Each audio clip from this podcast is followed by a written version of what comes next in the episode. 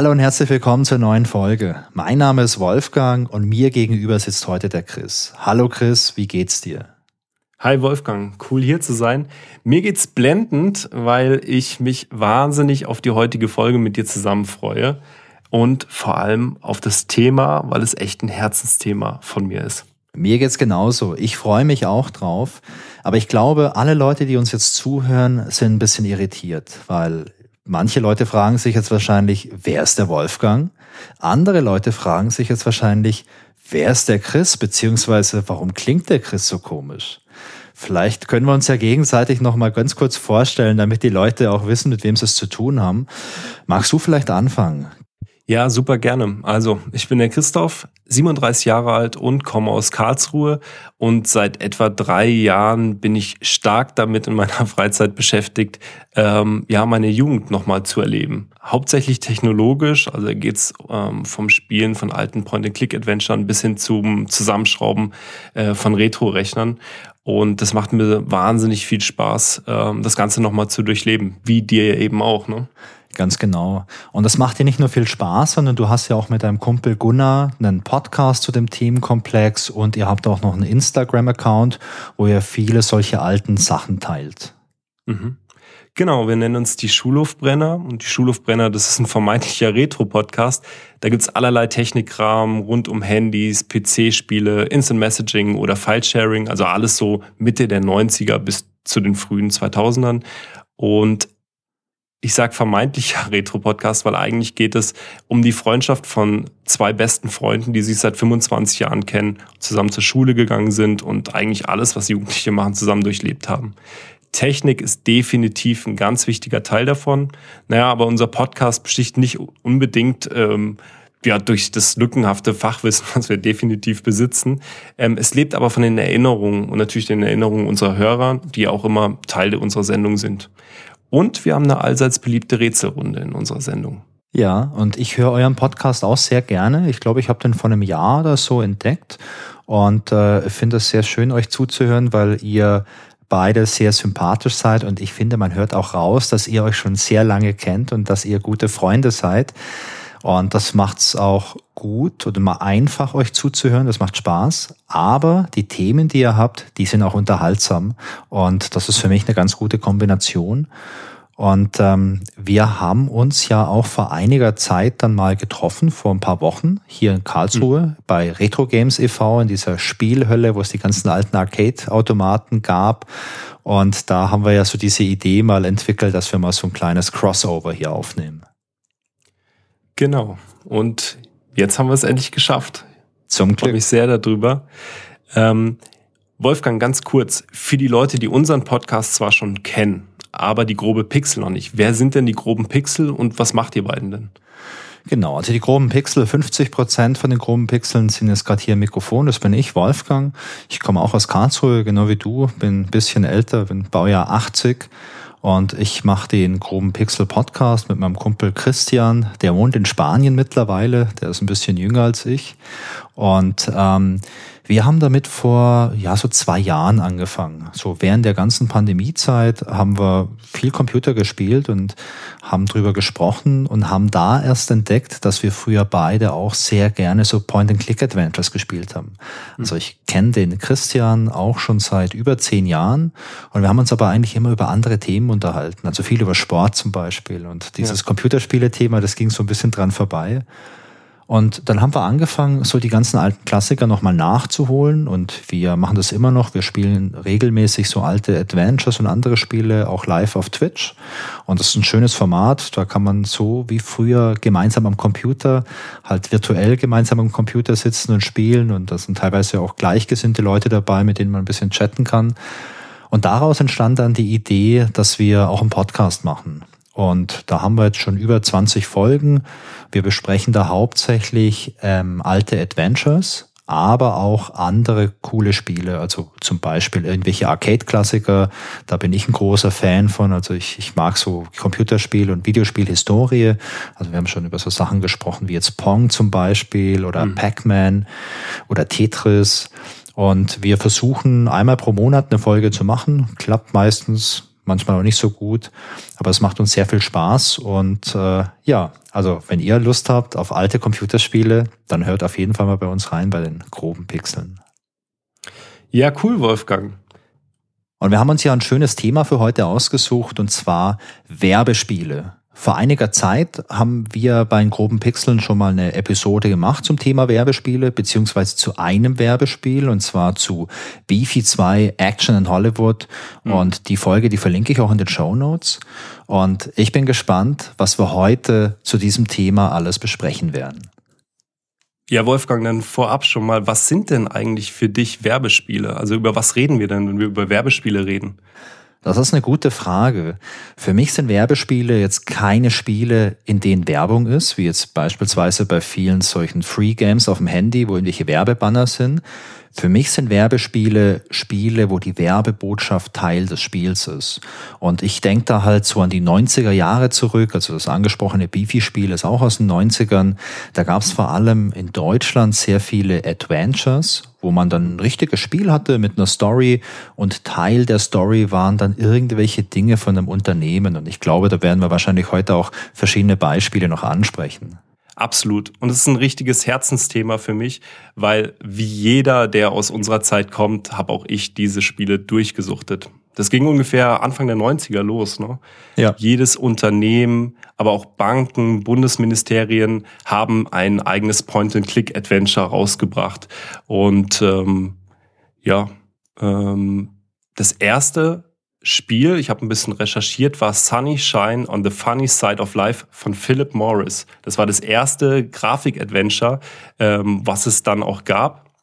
Und in Deutschland hat den Anfang dann eine Firma gemacht, die hieß Comat und dann später auch Rauser Entertainment GmbH aus Reutling. Und die haben angefangen mit einem Spiel, das hieß Das Erbe. Ich weiß nicht, ob du dich noch erinnerst. 1991. Da ging es darum. Ich kann mich an den Namen noch erinnern, aber ich krieg's nicht mehr zusammen, was es denn, was es da ging ja, grob ging es darum, dass man ein Haus umweltfreundlich, ja, renovieren sollte quasi. Die Message war die Grundlage des Spiels, also man hat gesagt bekommen, was gut ist und was schädlich ist, welche Materialien man verwenden soll und zwar mehr als ausreichend und ja, viele Firmen folgten dann einfach dem Trend der Point-and-Click-Adventures. Das war einfach das beste Genre, um so komplexe Messages an den Spieler äh, weiterzugeben und ihn gleichzeitig dann aber auch eben zu unterhalten. Ne?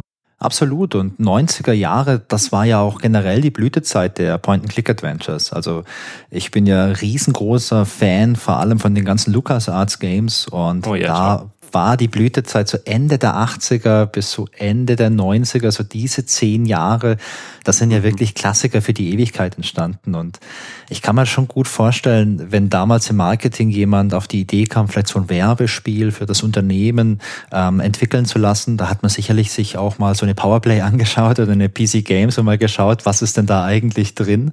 Und ich vermute, dass auch der, die Kosten für die Entwicklung von so einem Adventure deutlich geringer waren als es die Kosten für die Entwicklung von einem Flugsimulator beispielsweise.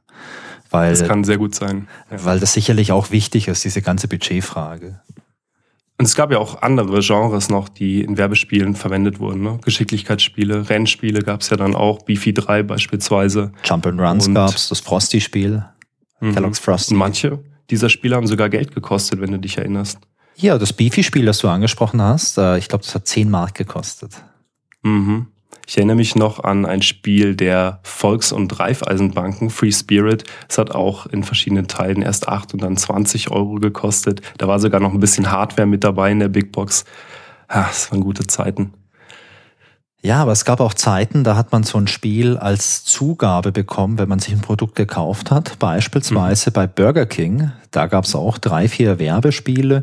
Die kamen ein bisschen später raus und die gab es, wenn man sich so, ich glaube, ein Menü gekauft hat oder so ein Kindermenü. Ich bin mir da nicht mehr sicher. Da hat mhm. man dann äh, so ein Spiel dazu bekommen. Schade, dass es bei uns damals keinen Burger King gab. oh ja, oh ja. Aber du hast ja schon angesprochen, und mein Bezug zu diesen Werbespielen war ganz ähnlich wie bei dir. Meine ersten Spiele, die ich damals auf dem 486er, das muss so 94 gewesen sein, ja. zusammen mit meinem Papa gespielt habe, war Monkey Island 2 und Indiana Jones The Faith of Atlantis. Erinnerst du dich an diese Spiele? Klassiker Natürlich. Damals. Richtig, richtig tolle Dinge. Mhm. Das waren die ersten ja, richtigen Spiele, die ich damals gespielt habe. Ähm, und ich erinnere mich noch, wie ich dann morgens, nachdem ich den Abend mit meinem Papa durchgespielt habe, aufgewacht bin und wir ausgetauscht haben, alle Ideen, die wir im Halbschlaf quasi gesammelt haben, wie man mit dem aktuellen Problem umgehen könnte und wie man das lösen könnte. Und das hat mich wirklich sehr geprägt. Also Point-and-Click-Adventure sind nach wie vor mein absolutes äh, Lieblingsgenre. Genau. Und ähm, man muss allerdings auch sagen, Monkey Island 2 oder Indiana Jones war jetzt nicht unbedingt das beste Spiel für Neunjährigen. ähm, der Inhalt hat mich teilweise auch überfordert. Und als ich mit dem ersten Werbeadventure dann in Berührung gekommen bin, war das irgendwie wie eine andere Welt. Die Spiele waren ja auf ähm, Jugendliche sozusagen zugeschnitten. Ja. Und ich konnte mit dem Content auch viel mehr anfangen und konnte mich auch mit den Spielen noch ein bisschen besser identifizieren. Ich erinnere mich da an ein Spiel, das hieß die Enviro Kids. Und da war man äh, Teil einer Clique von vielleicht achtjährigen Kindern, die auf dem Baumhaus sich darum gekümmert haben, wie man den Streik der hiesigen Müllabfuhr ähm, auflösen könnte. Ja, das war einfach cool. Ich glaube, du sprichst aber was sehr, sehr Wichtiges an, Chris, denn Zielgruppenorientierung war bei diesen Werbespielen extrem ausgeprägt. Wenn du dir jetzt sowas Kommerzielles anschaust wie Monkey Island, da gab es natürlich auch eine Zielgruppe und das waren dann vielleicht alle Kids zwischen, weiß nicht, 13 und vielleicht 35 und wahrscheinlich hauptsächlich Männer, weil man in der Zeit die Spiele hauptsächlich für Männer entwickelt hat, Computerspiele. Also da hattest du eine sehr, sehr große Zielgruppe, die auch ein bisschen generisch war. Aber mhm. bei den Werbespielen, über die wir jetzt ja gleich nochmal sprechen werden im Detail, da hat man sich für jedes Spiel schon eine relativ spitze Zielgruppe ausgesucht und hat sich auch genau überlegt, was ist jetzt eigentlich die Message, die wir rüberbringen möchten und was bezwecken wir eigentlich damit. Mhm. Ja, und da gab es verschiedene Zielgruppen, wie wir dann später auch noch merken werden. Ja. Und was ich auch noch bemerkenswert fand, Anfang der 90er Jahre kamen ganz, ganz viele Unternehmen auf den Markt, die genau äh, diese Spiele produziert haben. Ich erinnere mich an The Art Department, an Promotion Software, an Ad Games aus Düsseldorf und Top Job, die, glaube ich, aus Österreich kamen. Ja, das war ein wahnsinniger Markt damals, weil, wie gesagt, ja jedes Unternehmen auch sein eigenes Werbespiel haben wollte und am besten auch noch eine Nachfolge davon. Ja, das war so ein richtiges Prestigeding damals, glaube ich, weil wenn du siehst, dass die Konkurrenz oder die Mitbewerber so ein Spiel haben, dann äh, ist das ja was, was du vielleicht auch selbst haben möchtest. Und dann siehst du ja vielleicht, okay, die andere Bank hat jetzt schon sowas und wir haben das noch nicht. Warum denn? Wo haben die das denn her? Wer kennt sich damit aus? Und ich glaube, dass das für diese Studios, die es da gab, die du es gerade schon aufgezählt hast, ich glaube, dass die da auch stark von genau diesem Gefühl profitiert haben. Also von diesem Gefühl der potenziellen Kunden, oh, wir verpassen jetzt was. Alle haben ein Werbespiel, wir brauchen das auch. mhm. Ja, Chris, ähm, wir haben uns ja ein Format für heute überlegt. Und zwar haben wir uns ja im Vorfeld gesagt, jeder von uns sucht fünf Werbespiele aus, die eine Bedeutung für uns haben. Und dann erklären wir uns gegenseitig mal, was das für Spiele sind und äh, versuchen so mal unseren Werbespiele-Horizont zu erweitern. Ich bin gespannt, was du ausgesucht hast. Meine fünf, die kenne ich ja schon. Kennst du meine fünf auch schon? Nö, ich kenne deine fünf von nicht. Ähm, Wir haben noch nicht drüber geredet. Ja. Nein, okay, also du hast, du hast im Vorfeld schon verschiedenste Namen fallen lassen und wenn ich ein gutes Gedächtnis hätte, dann könnte ich es wahrscheinlich jetzt rekonstruieren, aber das habe ich leider nicht ein gutes Gedächtnis. Das war auch nur eine Verwährungstaktik. Ah, also hätte okay. dir auch nicht viel gebracht. Ja, ich habe das immer, immer gewusst. Man muss bei diesen fremden Podcasts muss man aufhören. Wenn man denen mal die Tür aufmacht, dann kommen die gleich mit einer Verwirrungstaktik rein.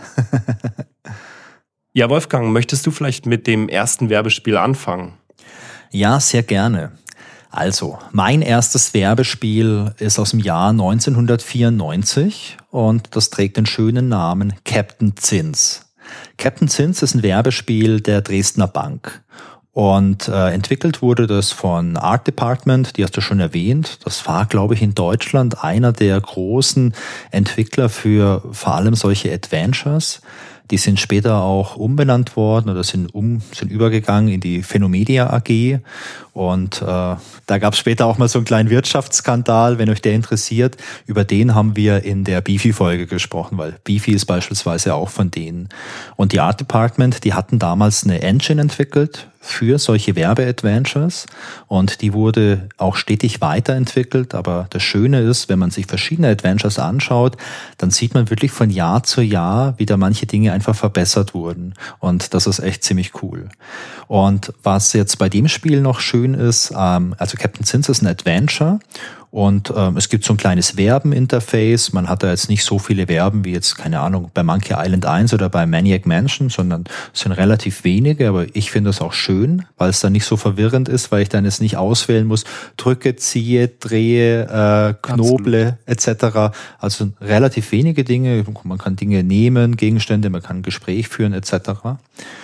Und ähm, die Story, die ist ziemlich cool, weil du fragst dich jetzt vielleicht, Chris, hä, die Dresdner Bank, was will denn die mit dem Werbespiel? Braucht man sowas eigentlich? Und die Antwort ist ja, natürlich, denn äh, dieses Werbespiel zeigt dir elementare Sachen aus der Finanzwelt. Und die Story, die ist deswegen Spannend. auch die, die Story ist deswegen natürlich auch sehr realistisch, weil wir wissen alle, Geld und Banken, das ist was, ähm, da muss man realistisch sein, da muss man seriös sein. Und äh, in der Story, die Story beginnt mit einem kleinen Jungen, der erinnert so ein bisschen an so Marty McFly aus Back to the Future der ist in seinem Zimmer und er bekommt einen Anruf von einem Professor, was auch ein bisschen an Back to the Future erinnert. Und der Professor sagt, hey, du musst rüberkommen, ich habe hier ein Experiment am Start, ich brauche deine Hilfe. Der Junge will erst gar nicht, aber er kommt dann trotzdem rüber. Und der Professor, der sagt ihm dann, hey, da hinten, da ist so ein Vorhang und dahinter, da liegt, äh, da liegt eine Liege, leg dich da mal hin für das Experiment. Und der Junge macht es. Also ganz schön blindes Vertrauen, aber hey, 1994 hat man sich bei sowas vielleicht noch nichts gedacht. Mhm. Und dann switcht diese Story so ein bisschen von Back to the Future rüber zu Tron. Kennst du den Film noch? Aus 84, 83? Das ist ein ziemlich cooler Film. Leider nein. Ja, dann musst du dir mal anschauen, wenn du den das werde ich machen, ja. ja, wenn du den zum ersten Mal siehst heute, dann ist das vielleicht harte Kost. Aber du musst dir immer im Hinterkopf behalten, der entstand Anfang der 80er und die ganzen krassen digitalen Effekte sind größtenteils gar nicht digital, sondern mit Kostümen und äh, Licht und so gemacht. Aber die Story bei Tron ist, dass äh, so eine böse KI jemanden mit so einem Elektrodenstrahl digitalisiert und diese Person dann im Computer ist und so gegen die Master Control Unit kämpft. Und genau sowas ähnliches passiert hier im Spiel. Denn der Professor ist an seinem Gerät, an seinem Computer, an seinem Experiment und zapp, zarab wird der Junge digitalisiert und in den Computer gebeamt. Und jetzt ist der Junge da drin und er ist ein Heldenprogramm. Das sagt man ihm direkt. Hey, du bist ein Heldenprogramm. Und der Junge hat jetzt den Namen Captain Zins.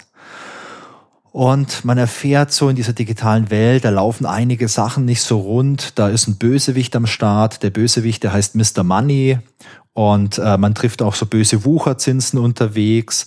Man trifft auch ein paar so absurde Sachen wie so einzelne Bits, die man einsammeln muss, um später so ein Binärcode zu vervollständigen. Man trifft ein selbstständig sprechendes Telefonbanking-Telefon und viele solche Finanzsachen und bekommt so ein kleines bisschen so einen Einblick in manche Finanzkonzepte. Und ich habe das jetzt nochmal durchgespielt man kann das, glaube ich, in so einer Stunde, eineinhalb Stunden kann man es durchspielen. Es ist eine Stelle im Spiel, die keinen Spaß macht. So eine, so eine Knobelstelle, da habe ich auch wirklich mit der Komplettlösung gucken müssen, hey, wie funktioniert denn das, weil ich echt keine Geduld mehr hatte. Aber ansonsten macht das Spiel noch Spaß. Man lernt auch viel über Sparpläne, denn eine zentrale Figur in diesem Spiel ist die legendäre Sparplanfee. Und mit der hat man noch einiges zum tun. Und ähm, für mich hat dieses Spiel eine besondere Bedeutung, denn das kam 94 raus. Ich war damals 14 und ich habe mir das, glaube ich, entweder bestellt oder es war auf irgendeiner Shareware-CD drauf. Also das gab es kostenlos. Und dann gab es irgendwann mal eine Stelle, wo ich nicht weitergekommen bin. Und äh, es gab damals von Art Department eine Hotline. Und da konnte man anrufen und äh, ich habe da, ja, ich war nicht so mutig als kleines Kind oder als Jugendlicher, war eher so ein schüchterner Typ, habe meinen ganzen Mut zusammengenommen, habe mich dann abends auf die Telefonbank draufgesetzt. Die gab's für uns, gab's das bei euch auch noch damals, so eine Telefonbank? So ein das gab's nicht. Nee, wir hatten, glaube ich, ein Telefon mit einer extrem langen Leitung. Oh. Ähm, das hat, genau, und die Leitung hat bis ins Zimmer locker gereicht. Aber jetzt, wo du das gerade erzählst, Wolfgang, ja Da erinnere ich mich dran, dass ich auch mal bei so einer Hotline angerufen habe. Und ja. allein für die Erinnerung hat sich der Podcast schon gelohnt, weil ich ein ähnliches Setting hatte wie du. Ich war super schüchtern, äh, noch viel jünger wahrscheinlich als du, oder zumindest ein Stück. Und ich erinnere mich gerade sehr, sehr genau, wie dieses Gespräch verlaufen ist. Naja, Erzähl mal weiter. Ja, und ich habe dann halt äh, mich auf die Telefonbank gesetzt. Für die jüngeren Leute, die uns jetzt zuhören, das war ein Möbelstück. Das hatte man halt damals in den 70er, 80er, 90ern, denn damals gab es nur Festnetztelefone und die hatten oftmals nicht so eine lange Leitung. Und die Telefonbank war ein kleines Sitzmöbel, da konnte sich eine Person draufsetzen und nebendran war einfach so eine kleine Ablagefläche, so ein kleiner Tisch. Da stand das Telefon und meistens war dann auch noch irgendwie da ein Stift und ein Papier, wenn man sich eine Notiz machen wollte. Ja, und da habe ich mich draufgesetzt, habe angerufen angerufen, war echt schüchtern und dann meldet sich irgend, das war eine Frau, die sich da gemeldet hat von der Hotline halt. Und ich so, ja, hallo, äh, ich habe eine Frage zu Captain Sins, was, was total absurd ist. So, ja, was, was für ein Problem haben Sie denn? Ja, ich bin an der und der Stelle. Und dann hat die kurz irgendwie nachgeschlagen, wahrscheinlich irgendwie im Computer, und sagte, ja, dann machen Sie mal das und das und dann sollten Sie weiterkommen. Tschüss. und es hat funktioniert. Das ist absurd und ähm, aber trotzdem sehne ich mich manchmal so in diese Zeit zurück, ja. ähm, weil halt ohne Internet das Leben einfach ganz anders war und ganz anders funktioniert hat. Ne? Jetzt bestes Beispiel, man musste bei einer Hotline anrufen, um irgendwie weiter in einem Spiel zu kommen, um ja. an eine Komplettlösung ranzukommen. Hast du es denn durchgespielt? Ich habe es damals wie heute durchgespielt und ähm, deswegen hat Captain Sins für mich echt eine besondere Bedeutung, weil ich glaube, das war das einzigste Mal, dass ich was für eine Hotline wegen dem Computerspiel angerufen mhm. habe. Denn für so bekanntere Spiele, da hatte man meistens ja im Freundeskreis jemanden, der das schon mal gemacht hat und da konnte man nachfragen. Oder man konnte in irgendeinem Spiel im Magazin, wenn es ein halbwegs aktuelles Spiel war, vielleicht mal nachschauen. Und äh, bei Captain Sins war das halt nicht der Fall, da musste man die Hotline anrufen. Du hast es jetzt ganz frisch durchgespielt und ja. du erinnerst dich bestimmt noch dran, wie das Verhältnis war zwischen Dialogen, also um diese Message dann sozusagen zu transportieren und tatsächlichen Rätselinhalten, also benutze dies mit dem und so weiter und so fort. Wie war das denn bei dem Spiel? Also mir kam die Werbung jetzt nicht so super aufdringlich vor. Es gab schon Situationen, wenn man jetzt mit der Sparplanfee spricht, dann erzählt die dir natürlich schon, dass ein Sparplan richtig super ist. Aber sie erzählt, dass der Sparplan cool ist, aber halt nicht, dass der Sparplan eben von der Dresdner Bank so cool ist. Mhm. Und das fand ich an der Stelle echt okay. Also es gab beispielsweise auch so einen Computer, den konnte man benutzen. Da konnte man sich durch unglaublich viele Untermenüs durchklicken, um irgendwelche Informationen zu bekommen. Und wenn man da falsch abgebogen ist, dann ist man halt auch in irgendwelchen Bankinformationen gelandet. Aber das war alles eher so generell äh, über Bankgeschichten und über halt diesen Sparplan. Ähm, und es war halt nicht so spezifisch für die Dresdner Bank. Und du hast am Anfang, beim Start vom Spiel, hast du das Logo gesehen von der Bank, aber sonst war das okay. Und so insofern muss ich sagen, die Werbung, die ist da nicht aufdringlich und man bekommt hier halt wirklich ein Spiel, das auch Spaß macht. Ich erinnere mich auch an das Spiel. Aber ich weiß auch, dass ich es nicht sehr lang gespielt habe. Es war weniger die Grafik, die mich irgendwie, ja, nicht angemacht hätte, sondern ich glaube, inhaltlich war ich einfach noch zu jung, um, mhm. um da reinzukommen, quasi. Ja. Die Grafik war übrigens echt cool in Captain Zins. Also ihr könnt das Spiel, ähm, wenn ihr Lust habt, auch selbst spielen. Das gibt's im Internet, das verlinken wir auch hier. Und äh, ich habe das beispielsweise mit DOSBox gespielt, das geht mhm. ganz gut. Man kann sich aber auch auf YouTube Videos anschauen und bei Captain Zins ist das so eine richtige Comic-Grafik. Also der Captain Zins, der sieht halt aus wie so ein Superheld, der hat so einen Superheldenanzug an und hat auch so, ja, eher so ein bisschen ein Gesicht wie von so einer Karikatur. Und ähm, ich finde es auch heute nach, äh, ich rechne jetzt mal nicht nach, nach wie vielen Jahren, aber nach vielen Jahren ähm, immer noch ein cooles Spiel. Mhm. Aber jetzt bin ich gespannt, Chris. Was hast du denn als erstes Spiel dabei? Also pass auf, mein erstes Spiel ist ganz bestimmt nicht mein Favorite. Es ist wahrscheinlich noch nicht mal ein wirklich gutes Spiel. Es ist Das Erbe, was ich vorhin schon angesprochen habe, ja. von 1991 von Rauser Advertainment. Und zwar für das Bundesamt für Umwelt. Das ist auch ein Click-and-Point-Adventure, ein absolutes Kultspiel, weil ich glaube, es war damals bei ganz vielen Leuten in der Schule auf den Rechnern installiert. Bei mir an der Schule gab es kaum IT-Infrastruktur, deswegen war es bei mir nicht installiert. Aber ich habe es dann später von einem Freund bekommen und habe das dann mal installiert, auch wieder auf meinem 486er. Genau. Grafik, klassische 2D-Grafik, nicht wirklich Comic-Stil, aber auf jeden Fall gezeichnete Hintergründe. Und du musst dir das so vorstellen, die oberen zwei Drittel des Bildschirms sind so, sozusagen das Spielgeschehen, also mit Spielfigur und den ganzen Items, die es einzusammeln gilt und zu benutzen gilt. Und in der unteren Hälfte hast du eine Laufzeile, wo die ganzen Dialoge ablaufen. Also das ist schon mal so richtig schäbig, weil die Dialoge sehr langsam ablaufen und man muss sehr, sehr viel Zeit investieren, um dann äh, ja das Gesagte zu erfassen quasi. Und weiter unten drunter hast du 15 Buttons für sämtliche Interaktionen. Und die Icons sind überhaupt nicht intuitiv. Das heißt, bei jeder Aktion, die du machen willst, klickst du zu 100 Prozent den falschen Button. Also es war wahnsinnig nervig. Zum Spiel. Ähm, du kommst in diesem renovierungsbedürftigen Einfamilienhaus an. Ähm, der Hauptcharakter, das ist der Dr. Bruch. Der ist aber auch noch nicht so alt. Der hat lange rote Haare und trägt dauerhaft seine Sonnenbrille. Also auch später dann im Keller, ne? äh, was total absurd war. Und das Haus ist so runtergekommen, dass man denkt, oder ich zumindest, habe gedacht, da ist wohl ein Einbrecher gewesen. Und dieses Spiel könnte ziemlich spooky ähm, sein. Und ich glaube, das hat mich auch so ein bisschen gefesselt. War natürlich überhaupt nicht der Fall. Also das Haus ist einfach runtergekommen und du musst es renovieren. Aber ich habe gedacht, da passiert noch irgendwas und du musst auf der Hut sein. Genau, das Haus, das renoviert man, indem man sich die kaputten Möbelstücke anguckt und dann fährt man entweder mit dem Fahrrad am besten, weil umweltfreundlich, in die Stadt, in den Möbelmarkt, holt sich dann ähm, ja, Ersatzmöbel quasi. Oder man geht oben ins Arbeitszimmer, wo auch ein Computer steht, der später noch relevant wird, und ähm, ruft dann einfach bei einem Elektrohändler an und bestellt sich einen neuen Kühlschrank quasi. So renoviert man eben das Haus. Man kann Dinge auch falsch kaufen. Und zwar eben dann, wenn man die Alternative wählt, die umweltunfreundlich ist oder indem man einfach Aktionen macht, äh, die nicht so wirklich gut sind. Beispielsweise für die Haut. Also du darfst nicht in den Garten dich auf die Sonnenliege legen, um zu sonnen, weil dann ist das Spiel quasi erstmal vorbei und du musst vom letzten Ladestand weitermachen. Also so wirklich Spaß hat das Spiel nicht gemacht, aber es hat mich trotzdem irgendwie in seinen Bann gezogen.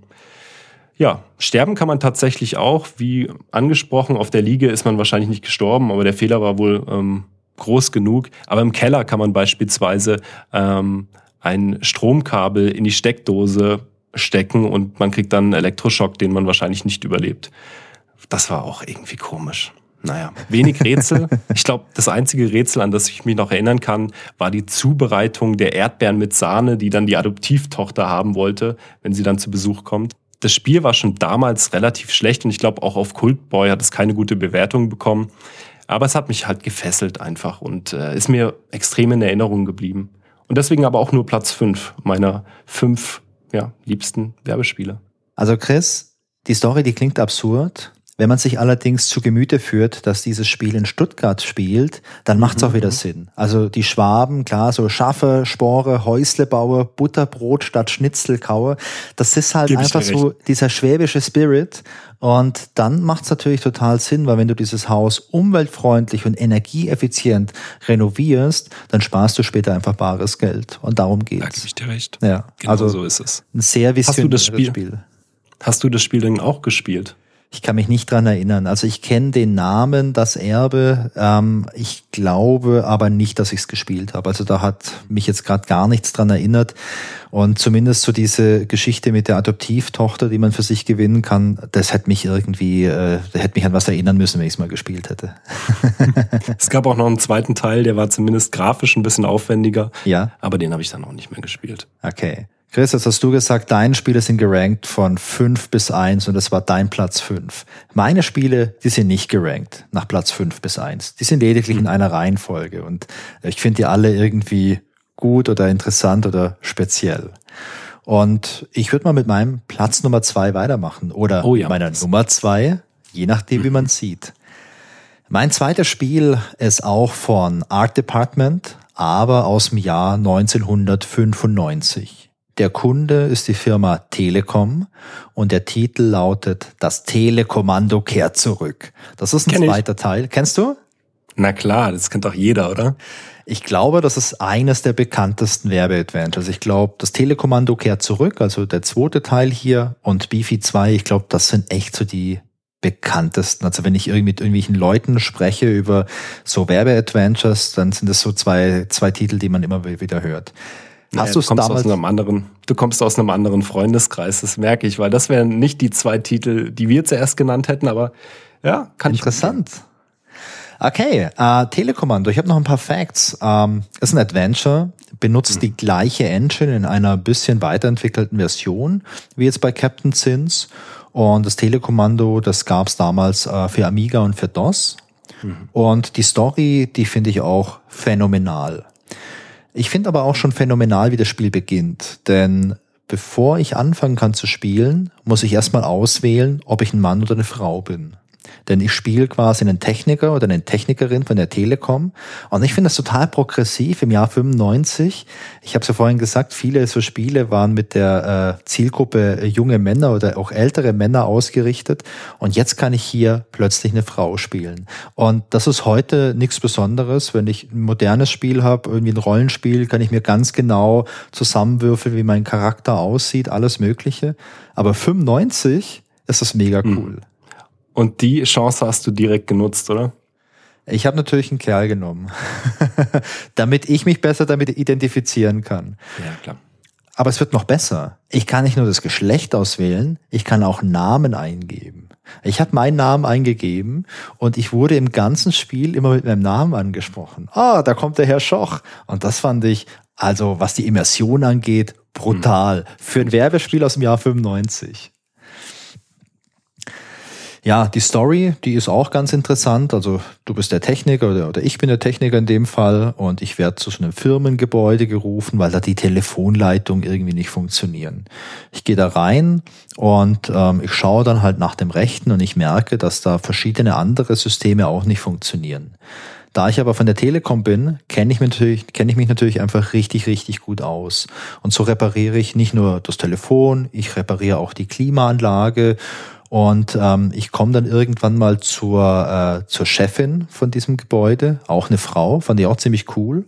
Und die erzählt mir, es steht eine wichtige Videokonferenz an. Hallo, Videokonferenz 1995. Alle Leute sagen immer, die Simpsons sagen die Zukunft voraus. Aber Leute, das stimmt nicht. Das Telekommando kehrt zurück. Das hat die Zukunft richtig vorausgesagt. Videokonferenz. Ja, und ich soll mich halt drum kümmern, weil die ist halt sehr wichtig, die Konferenz. Und ähm, da gibt's ja solche Sachen, weil die Technik halt ausgefallen ist, konnte man diesen ganzen Teilnehmern für die Konferenz vorher per Fax keine Bestätigung zuschicken. Also man musste ihnen erst was faxen, damit die rechtzeitig bei der Videokonferenz sind. Ich kümmere mich darum. Ich äh, repariere einen Kopierer, ich kann diese, diese Einladung dann äh, duplizieren, ich kann das dann faxen, ähm, ich rufe noch meinen Kollegen aus Tokio an, weil das ist ja klar, als Telekom Experte habe ich ja Telekom-Freunde auf der ganzen Welt, die ich anrufen kann. Telekom Tokio, Servus, äh, lass uns mal hier was machen, bla bla bla. Funktioniert alles, aber irgendwann werde ich skeptisch und ich denke mir, hm, also dass die Klimaanlage ausfällt, okay. Dass irgendwelche anderen Dinge ausfallen, okay, kann passieren. Dass dann aber auch noch die Leitungen der Telekom ausfallen, nee, das ist kein Zufall. Lass mich raten. Ja. Die wollten die Videokonferenz verhindern, oder? Ja. Ich möchte nicht sagen, dass Terroristen im Haus sind, aber Saboteure der Organisation STÖR, kurz Stör, sind im Gebäude, haben sich verschanzt auf einer ganzen Etage, haben ganz frech den Fahrstuhl blockiert, dass niemand auf die Etage kommt und äh, das Treppenhaus haben sie mit so einem Plastikband abgesperrt. Da geht mhm. natürlich keiner durch, weil wenn man es nicht darf, machen es nicht, macht man es ja auch nicht. Und ähm, ich komme denen auf die Schliche, ich kann die austricksen, ich äh, verständige dann später die Polizei, damit die verhaftet werden. Und am Schluss findet diese Videokonferenz statt. Und das war ein weiterer ganz normaler Arbeitstag im Leben eines Telekom-Experten. Und das macht Spaß.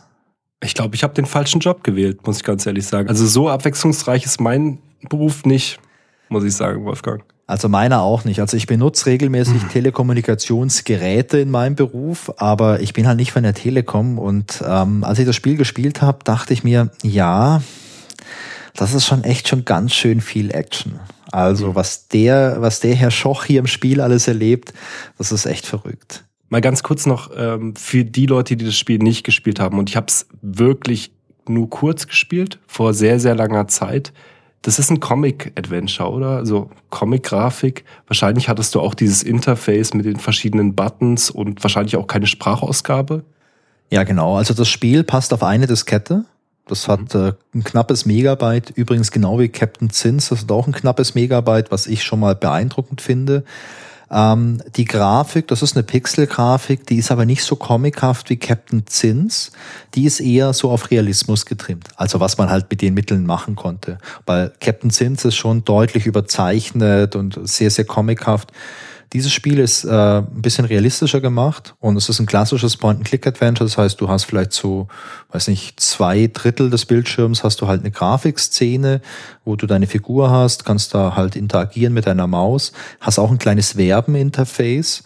Die unterscheiden sich jetzt aber schon von Captain Zins, also das ist ein bisschen, bisschen optimiert, ein bisschen streamlined. Und du hast auch ein Inventar, genau wie bei Captain Zins und ähm, kannst da halt was machen. In dem Spiel gibt's relativ viel Humor was ich gut finde, also in Dialogen, das ist immer, das ist immer ganz lustig und ich finde, das ist auch eine Sache, die sich durch diese ganzen Art Department Adventures durchzieht. Und was ich auch noch schön fand, war die Werbung in dem Spiel. Denn mit diesem Spiel wollte die Telekom Nachwuchs rekrutieren. Denn bei der Telekom gibt es viele Ausbildungsplätze für unterschiedlichste Berufe. Und jedes Mal, wenn es irgendwelche coolen Sachen im Spiel gab, die man so angeschaut hat. Dann kam so ein kleiner, so eine kleine Einblendung. Also mhm. beispielsweise es gibt, ähm, es finden irgendwelche Sicherungen in so einem äh, Schaltkasten wurden halt geklaut, damit hier was sabotiert wurde. Man findet diese Sicherung, man findet heraus, wie man die einsetzen muss und dann kommt eine Einblendung und da steht halt drauf, so sinngemäß, ja, also wenn dir sowas Spaß macht, äh, mit der Ausbildung als Elektroniker bei der Telekom lernst du sowas zu tun. Das ist noch cool. Es gibt aber in dem Spiel auch ein BTX. Weißt du, was ein BTX ist? Weiß ich. Hatten wir selber nicht, aber ähm, ich habe das bei meinem Onkel gesehen. Ja. Ich habe es auch bei meinem Onkel gesehen. Hm. BTX Bildschirmtext. Man könnte jetzt äh, großmundig sagen, sowas wie der Vorgänger vom Internet, aber ja. von der Telekom. genau. Und da gibt's ein BTX-Terminal. Ähm, ich glaube, hauptsächlich konnte man damals, so Online-Banking konnte man damit schon machen. Ich glaube, das haben auch viele Firmen gemacht. Mhm.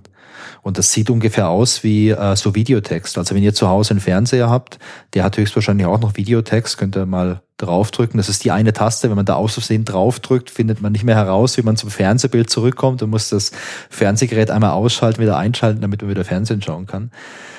Und ähm, wenn du das BTX anschaust, kommt halt auch eine Einblendung, dass du halt mit so modernen äh, Geräten halt auch äh, arbeiten kannst und da Experte werden kannst mit einer Ausbildung. Und es gab nochmal so eine Einblendung, wenn man das Faxgerät benutzt. Also hey, mach doch bei uns eine Ausbildung als Bürokaufmann. Da lernst du, wie du richtig viel faxen kannst. Benutzen. Geil.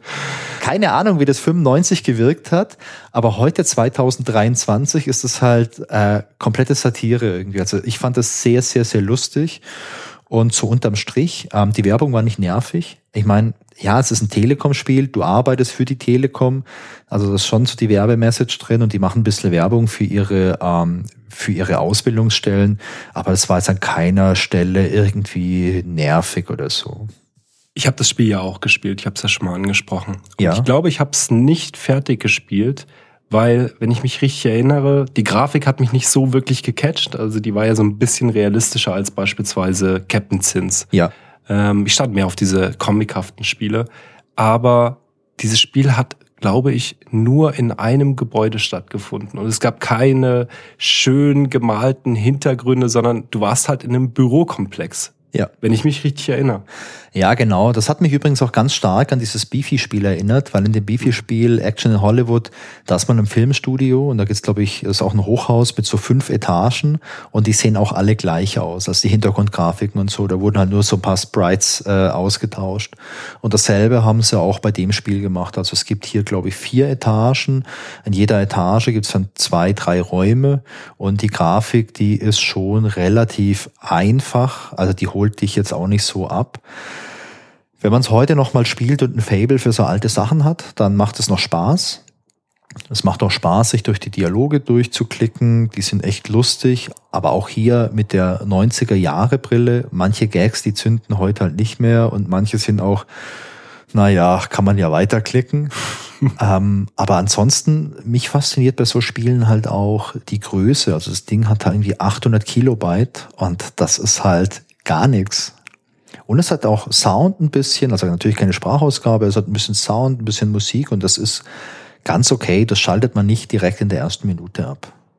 Vielleicht nach einer Viertelstunde oder so. Ah, ich wollte das Spiel damals auch unbedingt spielen. Ich war ein bisschen abgeturnt durch den ersten Teil, der nicht von The Art Department war. Ich weiß gar nicht, wer das entwickelt hatte. Und das war in meiner Erinnerung das schlechteste Werbespiel der Welt. Erinnerst du dich an den ersten Teil? Nee, habe ich verdrängt. Schlechte Grafik, schlechter Sound, schlechte Story. Also all das, was man nicht haben möchte, quasi in einem Spiel vereint. Aber ein Kumpel hatte mir damals gesagt, dass wenn ich auf Werbeadventure stehe, ich doch mal den zweiten Teil besorgen soll. Ja. Damals gab es kein Internet und ähm, irgendwie hattest du diesen Fresszettel, wo drauf stand, wo, wo ich hinschreiben muss, um dieses Spiel zu bekommen. Hatte ich auch nicht. Also bin ich in meiner Stadt, 25.000 Einwohner, Emmendingen bei Freiburg ist das, bin ich mit dem Fahrrad an einem Samstagabend um 18 Uhr zum Hauptquartier der Telekom gefahren. Damals, Mitte der 90er, hatte um 18 Uhr an einem Samstag gar nichts mehr offen. Also kein Supermarkt, maximal eine Tankstelle vielleicht. Ich erinnere mich gar nicht mehr so. Aber der Hausmeister war noch da äh, ja? an dem Gebäude. Und ich habe winkend und schreiend auf mich aufmerksam gemacht. Äh, er hat mir weder die Tür geöffnet, noch mir im besten Fall so ein Spiel überreicht. Ähm, aber ich erinnere mich, dass die Motivation sehr, sehr hoch war, an so ein Spiel ranzukommen. Ähm, ja, muss ich mich gerade dran erinnern. Das sehr ist geil, dass sowas dann hochkommt in so einem Podcast. Sehr, sehr cool. Tja, Wolfgang, ich glaube, ich bin dran. Ich glaube, du bist dran. Meiner offiziellen Platz 4. Und das ist auch ein Spiel, was auf ganz vielen Schulrechnern installiert war. Wieder nicht auf unserem, weil wir hatten ja keine Schulrechner. Es sind die Dick Dogs Street Busters. Die Dick Dogs, das sind drei Hunde, Fistel, Bello und Haro. Und ähm, dieses Spiel ist ja quasi ein Rennspiel oder Geschicklichkeitsspiel, kam 94 raus, ähm, wer das Spiel entwickelt hat, weiß ich nicht mehr, aber es war für den Deutschen Verkehrssicherheitsrat e.V. Ja, es gab dazu einen Comic. Und wenn irgendjemand von euren Hörern oder von unseren Hörern diesen Comic besitzt, schickt mir doch zumindest mal eine Kopie zu, weil mich der extrem interessieren würde. Zurück zum Spiel oder zu der Geschichte. Ähm, es geht darum, dass zwei dieser Hunde ein Autorennen gegeneinander machen möchten. Warum auch Und nicht? Warum auch nicht? Und ähm, der übrig gebliebene Hund quasi, äh, dem seine Aufgabe ist es, das Auto, mit dem dieses Autorennen stattfinden soll, wieder an die Startlinie zu bringen. Und zwar innerhalb von zehn Minuten, weil dort soll dieses Rennen beginnen. Also total absurd konstruierte Geschichte, ähm, weil du zu Beginn des Spiels dein Auto erstmal noch tunen musst. Also du tunst das Auto quasi für ein Rennen, an dem du gar nicht teilnimmst. Du kannst Spoiler auswählen, Licht kannst du auswählen, einen Motor äh, kannst du dir holen, Auspuffanlage und so weiter und so fort. Und ähm, tja, wie sieht das Spiel aus? Also du hast so eine Pseudo 3D Ansicht quasi. Der ganze Bildschirm ist gefüllt mit einer Straße und mit Häusern äh, der Stadt, durch die du fährst. Und dein Auto ist unten rechts und du fährst quasi immer nach links im Bildschirm. Steuern tust du mit den Pfeiltasten, also nach links gibst du Gas, hoch runter, fährst du eben hoch runter und nach rechts bremst du dann quasi. Und du musst auch sehr viel bremsen, weil deine Aufgabe ist es, in zehn Minuten sehr sicher durch diese Stadt bis zur Startlinie zu kommen. Was kann dich also behindern? Das können Ampeln sein, Schilder, Schulbusse oder Kinder, die über einen Zebrastreifen laufen. Und wenn du jetzt beispielsweise so einen Schulbus rammst oder so ein Kind überfährst, dann kriegst du eine Zeitstrafe. Du kannst aber deine Zeitstrafe durch das Lösen eines Minispiels, also ein Tetris oder ein 3D-Labyrinth oder Kisten schieben, kannst du das wettmachen quasi. Ähm, du fährst durch eine Stadt, hatte ich schon angesprochen, und es ja. gibt drei verschiedene Wege. Die sind zwar nicht unterschiedlich schwer, aber unterschiedlich lang. Das heißt, wenn du den richtigen Weg kennst, kannst du eine sehr gute Zeit rausfahren. Und jetzt fragen sich sicherlich alle, warum fand der dieses Spiel so gut? Naja, weil ich herausgefunden habe, dass es einen Rekord zu schlagen gilt. Und zwar ist die magische Grenze zwei Minuten. Und ich weiß, dass es Leute im Internet gibt, die die zwei Minuten erreicht haben. Ähm, aber besser war noch keiner. Und dann im Nachmittag, wo ich das Spiel bei meiner Cousine und meinem Cousin war das, glaube ich, gespielt habe, weil die hatten es aus der Schule mitbringen können, äh, war meine Aufgabe, diesen Zwei-Minuten-Rekord zu schlagen. Und ich hätte es fast geschafft. Und ich habe so viele Stunden investiert, um das zu schaffen, dass mir das Spiel bis heute positiv in Erinnerung geblieben ist.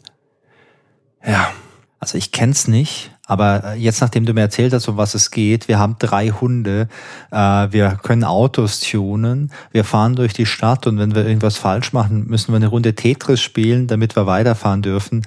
Also ich meine, das Spiel hat doch alles, was man braucht, oder? Also viel mehr könnte man doch da gar nicht mehr reinstecken. Du gewusst wie. Also wenn du das Auto überhaupt nicht getuned hattest, ja. warst du genauso schnell wie mit dem ähm, ja, mit einem voll ausgestatteten Wagen, aber du musstest nicht zur Tankstelle. Die, die Batterie ist nicht leer gegangen. Du hattest eigentlich alle Vorteile und ähm, das war auch, glaube ich, der einzige Weg, um überhaupt auf die zwei Minuten zu kommen. Also auch so absurd, ne, dass du das Auto tunen kannst, aber es dir eigentlich überhaupt gar keinen Vorteil bringt.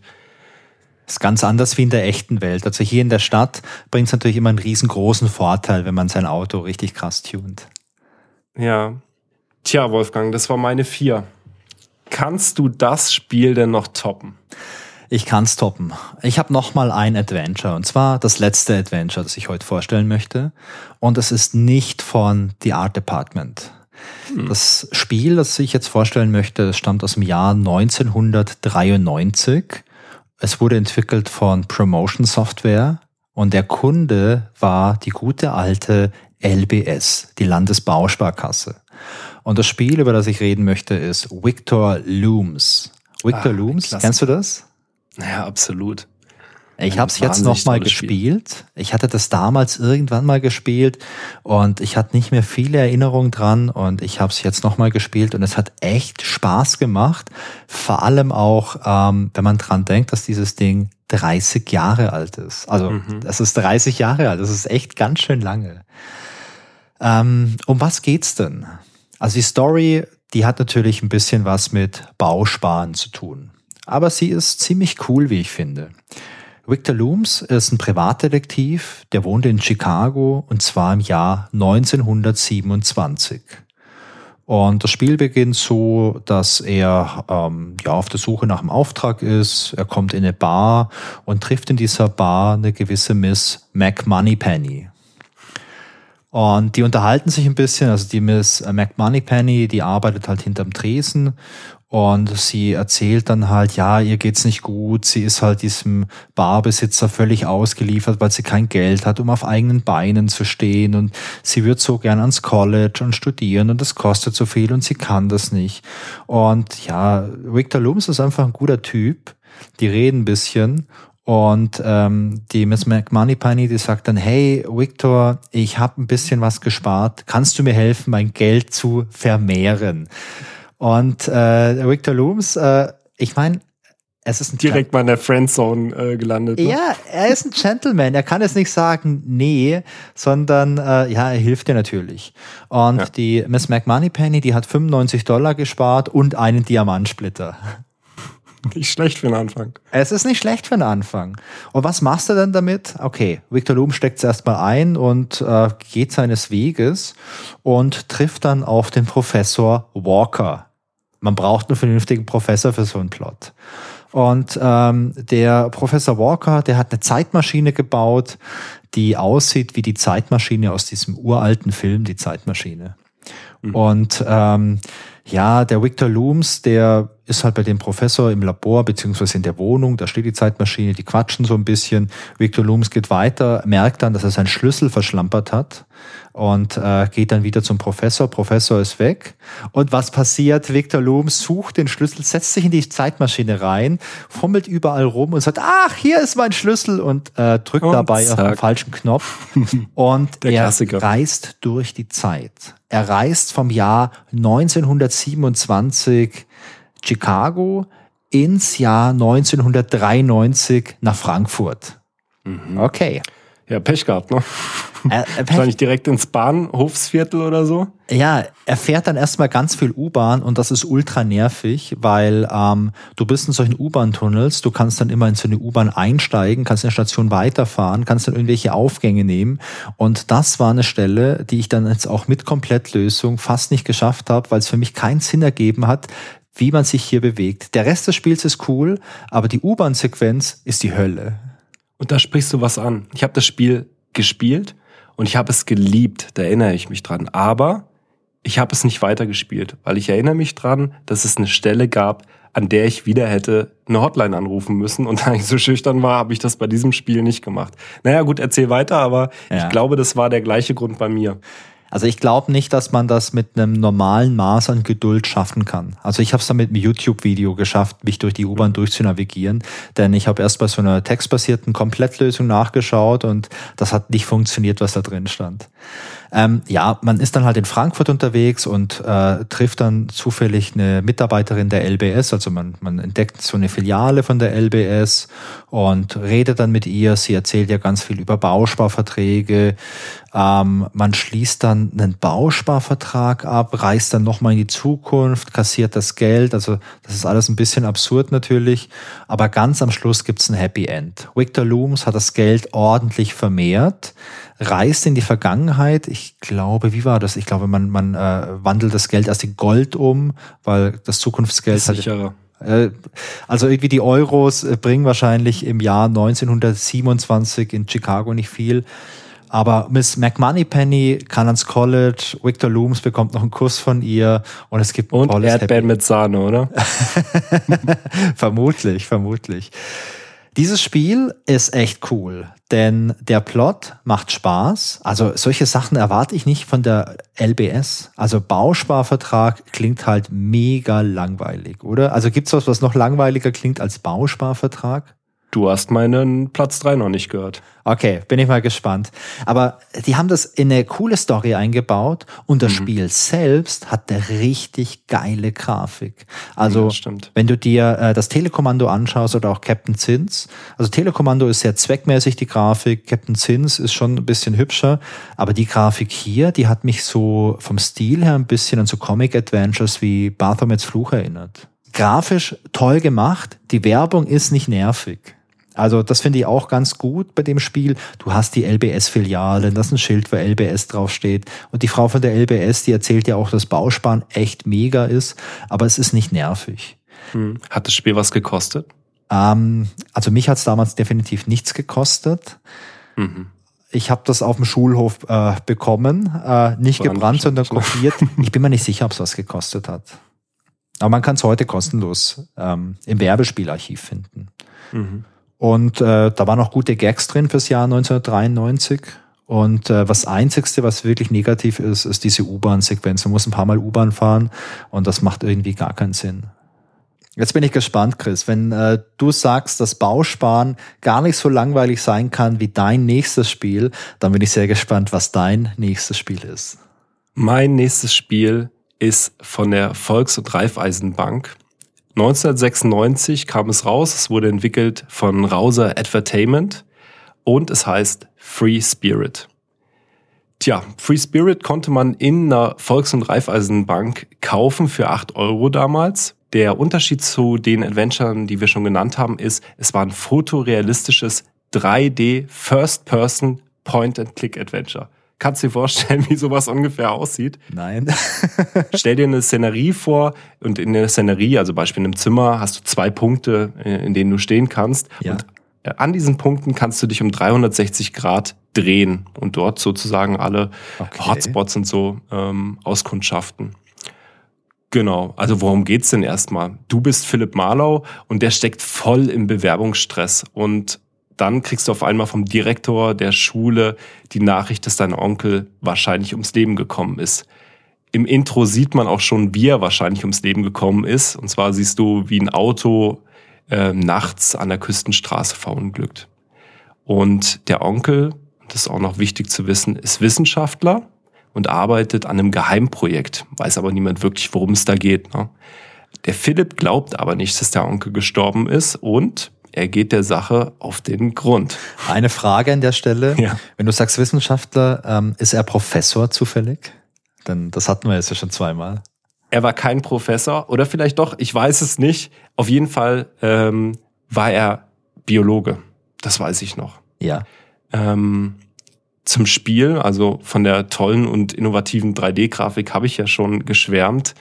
Ähm, das Spiel hatte eine Sprachausgabe.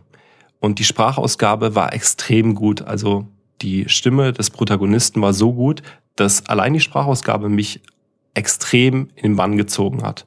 Es war auch ganz neu damals. Ich meine, welches Adventure hatte denn zu dem Zeitpunkt 1996 eine Sprachausgabe? Es waren nicht viele. Schon gar keine Werbespiele, ne?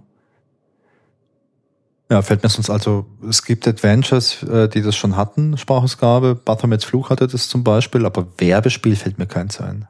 Mhm.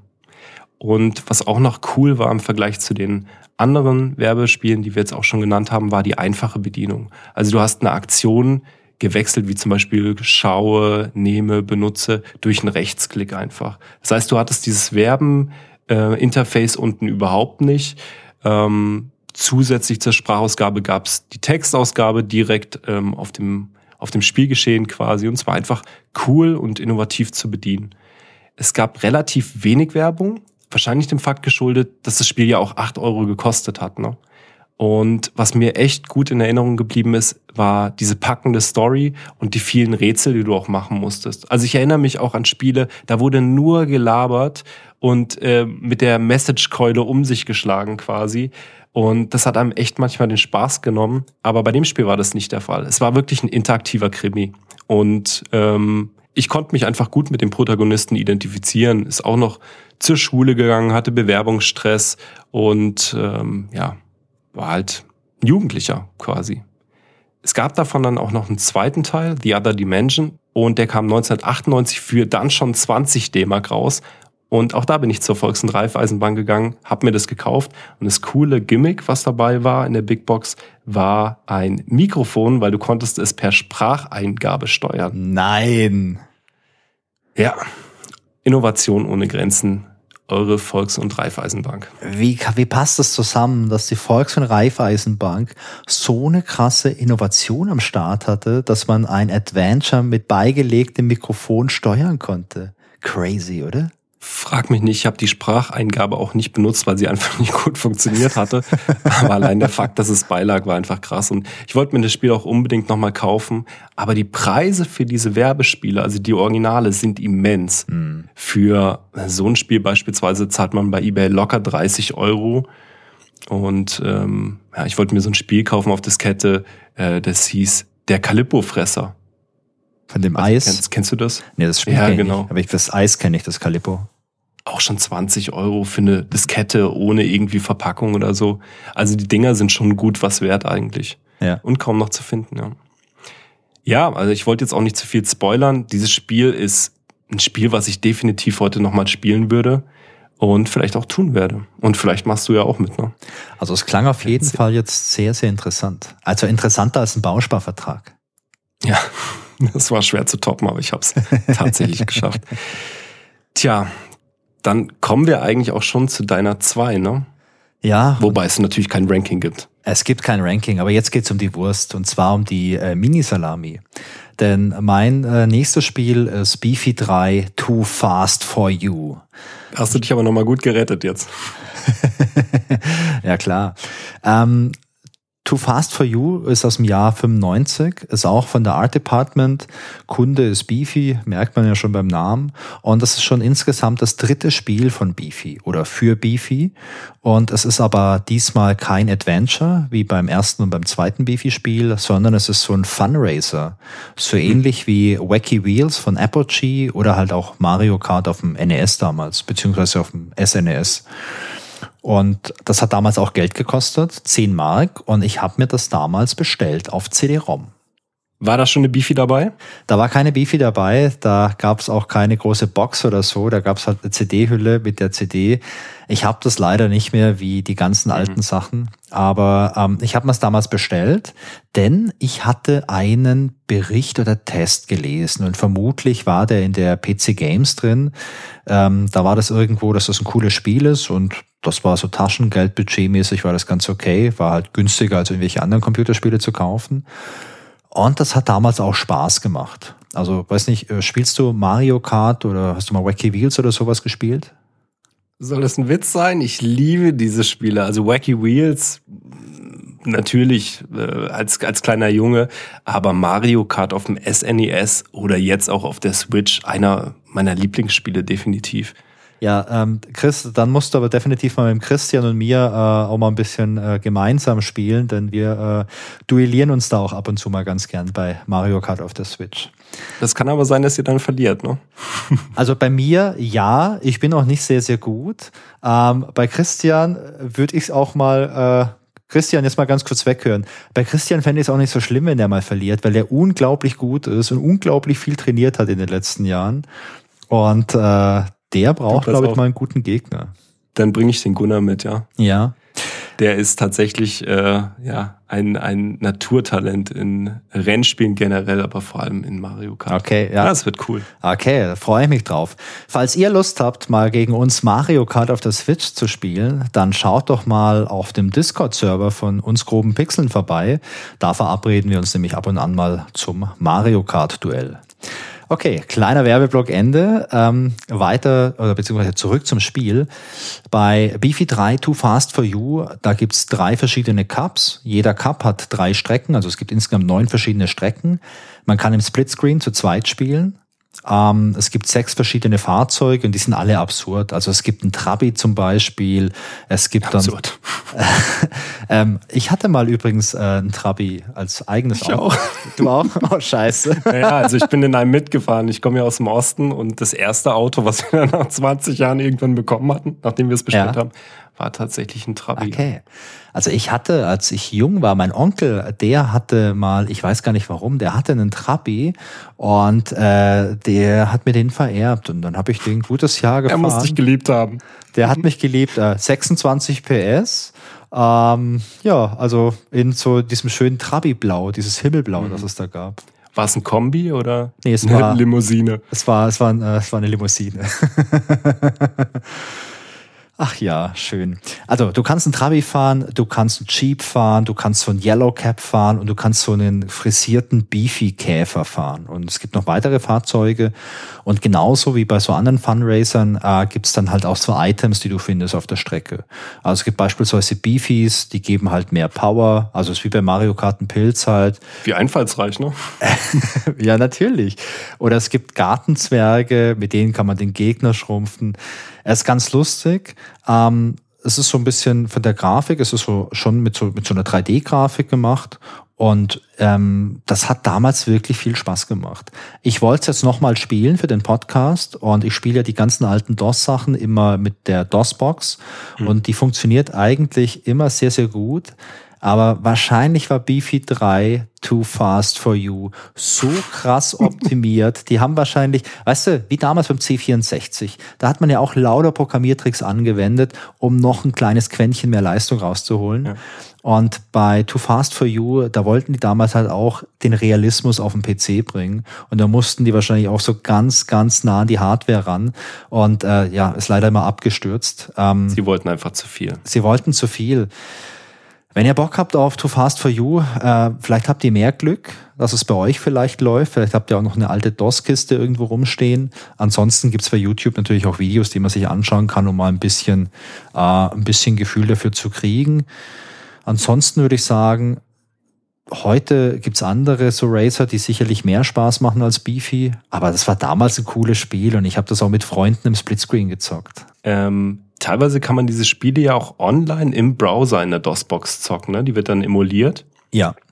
Ähm, beispielsweise bei dem von mir genannten Spiel äh, Dick Dogs äh, Street Busters. Das ja. kann man tatsächlich online auch spielen, wenn man nicht Bock hat, eine DOS-Box zu installieren und sich das Spiel zu besorgen Ah, und so lauffähig cool. zu machen und so. Also teilweise sind die Spiele verfügbar, aber unwahrscheinlich, dass das beim Beefy-Spiel der Fall ist. Ich werde es mir auf jeden Fall mal installieren bei mir auf der äh, DOS-Box und ich hoffe, ich habe mehr Glück als du, weil es klingt auf jeden Fall schon sehr spannend. Apropos spannend, Chris. Was ist denn deine Nummer zwei? Also schnallt euch an. Äh, das Spiel kam 1996 raus von The Art Department entwickelt für das Ministerium für Umwelt Nordrhein-Westfalen. Also es geht wieder um Umweltschutz. Das Spiel heißt Die Enviro Kids greifen ein. Klingelt's da bei dir? Nein. Wie konntest du dieses Spiel nicht spielen? Also es ist ein Point-and-Click-Adventure im Comic-Stil und ich habe es damals auf irgendeiner Demo-CD gefunden und dachte eigentlich, es wäre eine Demo. Und es muss ein Sonntag gewesen sein, weil ich mich extrem gut an diesen Tag ähm, erinnern kann, wo ich das durchgesuchtet habe. Zur Geschichte, also das Spiel findet in der Stadt Waldbach äh, statt, die demnächst 500-jähriges Jubiläum feiert. Problematisch ist so ein bisschen, dass die Müllabfuhr streikt und der Müll türmt sich in den Gassen und eigentlich ist es gar nicht möglich, äh, ja, ein Stadtfest zu feiern. Wären da nicht vier Kinder, die dafür sorgen wollen, dass die Stadt wieder sauber wird? Lass mich raten. Diese vier Ja. Kinder sind die Enviro Kids. Das sind die Enviro Kids, ja. Nagel auf den Kopf. Wusste ich. Äh, den Namen, den Namen habe ich jetzt vergessen von den, von den Kindern, aber das Spiel ist in vier Tage unterteilt. Und in den vier Tagen musst du verschiedene Dinge tun, wie beispielsweise äh, Zeitungsartikel für die sogenannte Müllgazette schreiben. Das ist eine Sonderausgabe der Stadtzeitung. Oder du musst einen Infostand für den Marktplatz bauen. Du musst den Müllstreik natürlich auflösen. Und du musst einen Müllskandal der Visa Lux Werke aufdecken, ähm, weil die giftigen Produktionsmüll ins Ausland verschiffen wollen. Und naja, so ein kleiner äh, Krimi-Plot quasi. Das Spiel hat eine extrem tolle Comic-Grafik, ähm, weil es schon die neueste Version der ähm, Grafik-Engine von The Art Department hat. Ganz toll gezeichnete Hintergründe und man hatte einfach Lust, selber in dieser Stadt zu wohnen. Ähm, du hast dann so Szenarien wie ein Baumhaus. Also die Kids, deren Zentrale ist auf einem Baumhaus und du hast wunderschöne Spielstraßen und äh, es gibt dann auch so ein so eine Szenerie an dem, an dem Waldbach und ähm, die Innenstadt sieht auch ganz toll aus. Also einfach mal angucken online, da gibt's ein paar Screenshots, es ist wirklich, wirklich ganz toll gezeichnet. Und es hat mich extrem in seinen Bann gezogen. Sound ist total angenehm, es gab keine Sprachausgabe, so ein kleines Manko, aber ähm, das Verhältnis zwischen ähm, ja, den Dialogen und den Rätseln war vollkommen okay. Und ja, ich erinnere mich noch, wie ich den ersten Tag dann durchgespielt habe und dann kommt wieder dieses The Enviro Kids greifen ein Logo. Da habe ich gedacht, jetzt ist es vorbei und jetzt muss ich mir die Vollversion kaufen. Das war aber nicht der Fall und so konnte ich die anderen drei Tage auch noch an dem Tag spielen. Und ich glaube, das war der einzige Tag in meiner Kindheit, wo ich von morgens bis abends durchgesuchtet habe. Und äh, an der Stelle auch ein Dank an meine Eltern, die das ausnahmsweise mal zugelassen haben. Und ich habe eine total tolle Erinnerung irgendwie an dieses Spiel. Genau. Ja, sehr Ähm, cool. Ähm, also ich kenne das nicht. Ich kann dir aber sagen, warum ich es nicht gespielt habe. 1996, da wurde ich 16 und da durfte ich dann offiziell Bier kaufen. Und ich glaube, das war die Phase, wo ich mich dann zeitweise auch für andere Dinge interessiert habe. Aber Falsche Zielgruppe, Wolfgang. Du Ja. warst die falsche Zielgruppe für dieses Spiel. Absolut. definitiv, definitiv. Aber klingt auf jeden Fall, äh, klingt auf jeden Fall cool. Und 96, ähm, das ist auch, müsste eines der letzten Spiele von The Art Department gewesen sein wahrscheinlich. Glaube auch. Ja, das war eins der letzten. Richtig. Sie hatten ja dann sich umbenannt, du hast es ja schon angesprochen. Und da gab es ja das große Werbespiel, was wir noch überhaupt nicht erwähnt haben. Weißt Ah. du, welches ich meine? Du meinst, äh, die haben sich umbenannt in Phenomedia und haben dann das große Werbespiel für Johnny Walker gemacht. Mhm. Ja. Moorhuhn. Das Ende unserer geliebten Werbeadventure eigentlich, ne? Ja.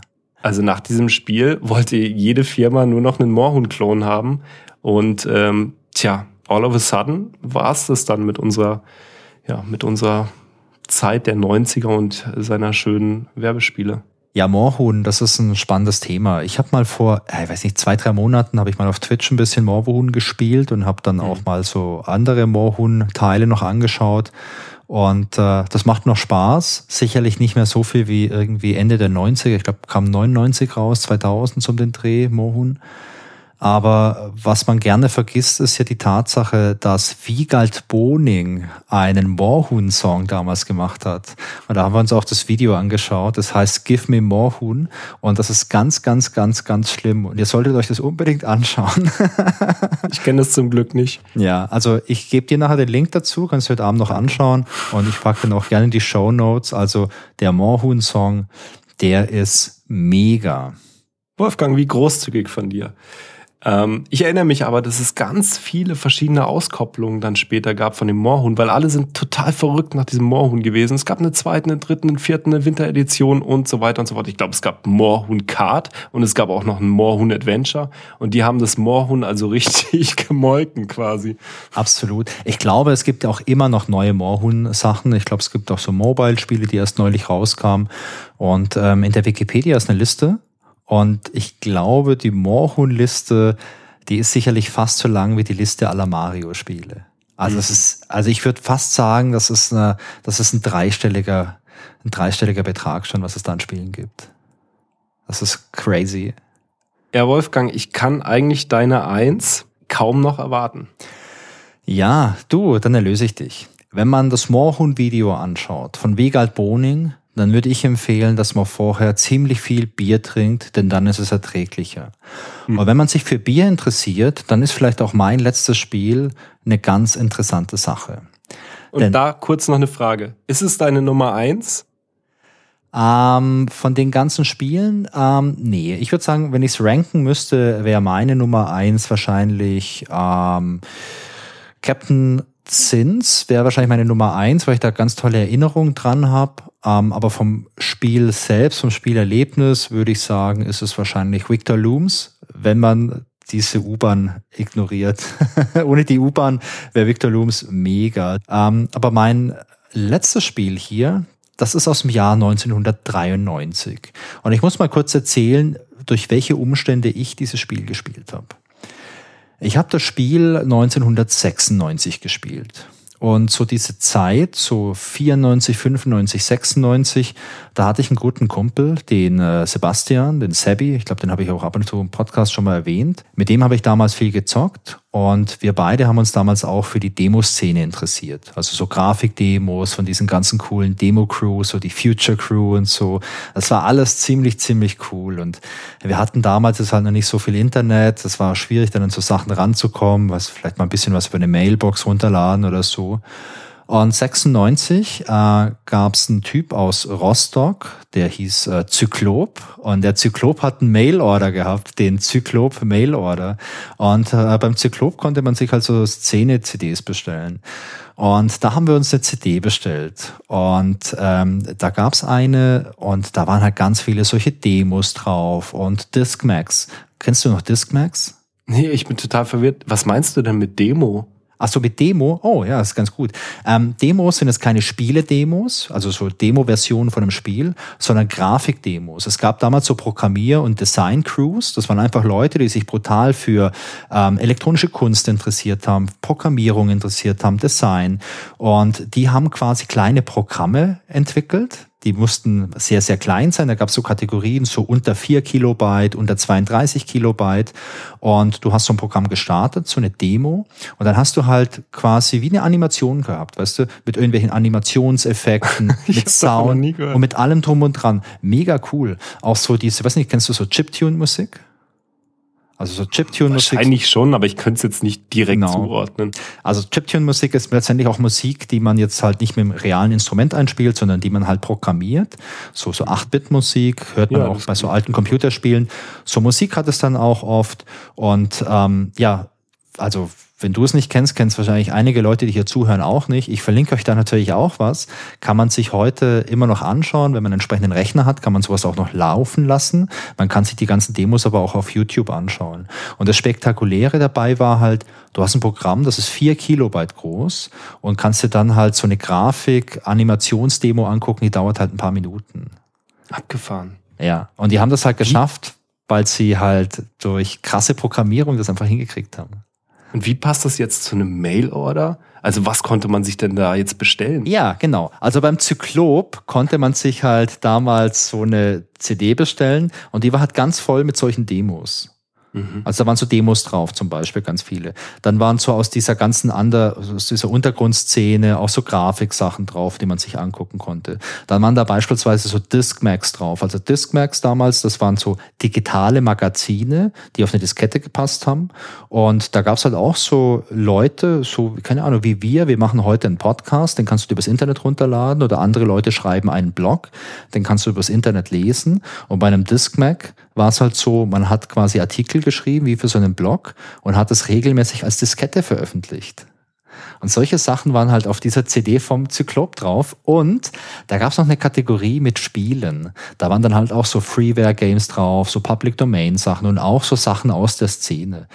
Und eins dieser Spiele, das ist mein letztes Spiel für heute, und zwar The Last Eichhoff. Als ich das damals gezockt habe, wusste ich gar nicht wirklich, was es damit auf sich hat. Ich fand das aber ganz witzig. Ist Eichhoff nicht ein Bier oder so? Righty. Das ist ein mhm. Schweizer Bier. Mhm. Und dieses Spiel ist komplett überdreht äh, und es sind auch aus, aus Filmen so Samples drin. Und wenn du spielst, das ist ein klassisches Shoot'em Up. Ähm, du fliegst mit einer Bierflasche durchs All und ähm, du kämpfst dann halt gegen ja, böse Angreifer, also gegen andere Bierflaschen. Es kommen auch irgendwann so Weizenbiergläser, gegen die du kämpfst oder irgendwelche Schnapsgläser und so weiter. Du kannst die halt abballern und wenn du halt ein Level geschafft hast, dann kannst du dir ein Upgrade kaufen für dein, ja, für deine Bierflasche. Also wenn du das erste Level geschafft hast, kannst du dir beispielsweise noch so ein Weizenbierglas kaufen. Das kannst du dann so an deine äh, Bierflasche doch so dran pappen dann kannst du halt mit so zwei Schüssen halt äh, quasi gleichzeitig ballern.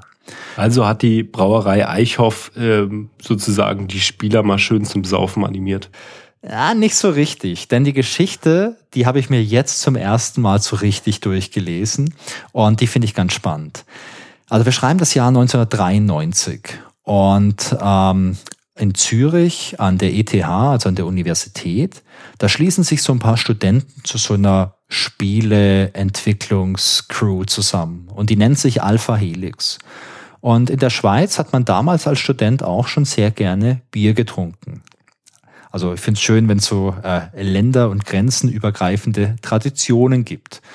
Ja, finde ich auch schön. Ja, und die Studis, die haben sich da schön das Schweizer Bier reingeballert und äh, dann philosophiert man natürlich als Student auch sehr gern. Und dann haben sie gesagt, na ja, es ist ja eigentlich schade, dass die ganzen tollen Schweizer Brauereien bedroht werden. Bedroht durch große Brauereien, bedroht durch Bier aus dem Ausland. Ja klar, ich meine, Bayern ist nicht weit weg. Das ist natürlich eine Bedrohung für das Schweizer Bier. Und ähm, Alpha Helix, die haben halt Bock gehabt, ein Spiel zu entwickeln. Und das erste Spiel, das sie entwickelt haben, das war The Last Eichhoff. Ja, und das macht dieses Spiel quasi zu so einer Art Fan-Werbespiel. Ja, wie cool. Und ich glaube, das ist auch einzigartig. Es gibt eine, es gibt eine coole Story. Also, äh, du, wenn du das Spiel startest, da kommt auch so ein Screen, der dir das halt so sagt, so, hey, wie gesagt, die, die Schweizer Biere werden bedroht und du musst jetzt die kleinen Brauereien, wie beispielsweise Eichhoff, halt schützen. Mhm. Und dadurch musst du halt die Gegner halt wegballern. Und ähm, ja, das ist komplett absurd. So ein Weltraumshooter, so ein bisschen durch ähm, ja, so, so zeitgenössische andere Spiele halt inspiriert. Hat auch lustige Soundeffekte. Kann man definitiv mal spielen. Ich glaube, das kannst du wahrscheinlich auch online spielen oder in der DOS-Box, da läuft das echt problemlos. Mhm. Und ähm, ich finde, das ist ein Spiel, das halt echt diese Sonderrolle hat, weil es halt äh, Werbung macht für äh, eine Brauerei aber halt nicht von der Brauerei irgendwie bezahlt wurde. Ich habe es nicht rausgefunden, ob sich die Brauerei irgendwann mal beschwert hat, aber wahrscheinlich war es denen ganz recht. Wir können ja bei denen mal an der Hotline anrufen. Hallo, ich habe eine Frage zu, zum Eichaufbier. Exakt. Nee, ihr könnt mich ja mal einladen zu euch in den Twitch-Kanal und dann können wir mal eine Runde spielen. Ich bringe Bier mit. Sehr gerne. Ja, das war mein letztes Spiel. The Last Eichhoff. Mhm. Ich finde es cool. Ich kenne das wirklich nicht, Wolfgang. Ich muss das mal spielen. Klingt auf jeden Fall gut. Unbedingt. Ich habe für die Recherche für die Folge habe ich mal online geschaut, was es denn überhaupt für Werbespiele gibt. Und es gibt so eine gute Anlaufstelle, finde ich. Das ist äh, das Werbespielearchiv. Das findet man, wenn man es googelt oder halt auch hier den Link in den Show Notes. Und das ist ein Typ, der archiviert einfach Werbespiele und schreibt dann auch immer so einen kleinen Artikel dazu, hat ein paar Screenshots. Hat das auch so kategorisiert nach verschiedenen Kategorien. Okay, man kategorisiert natürlich immer nach Kategorien.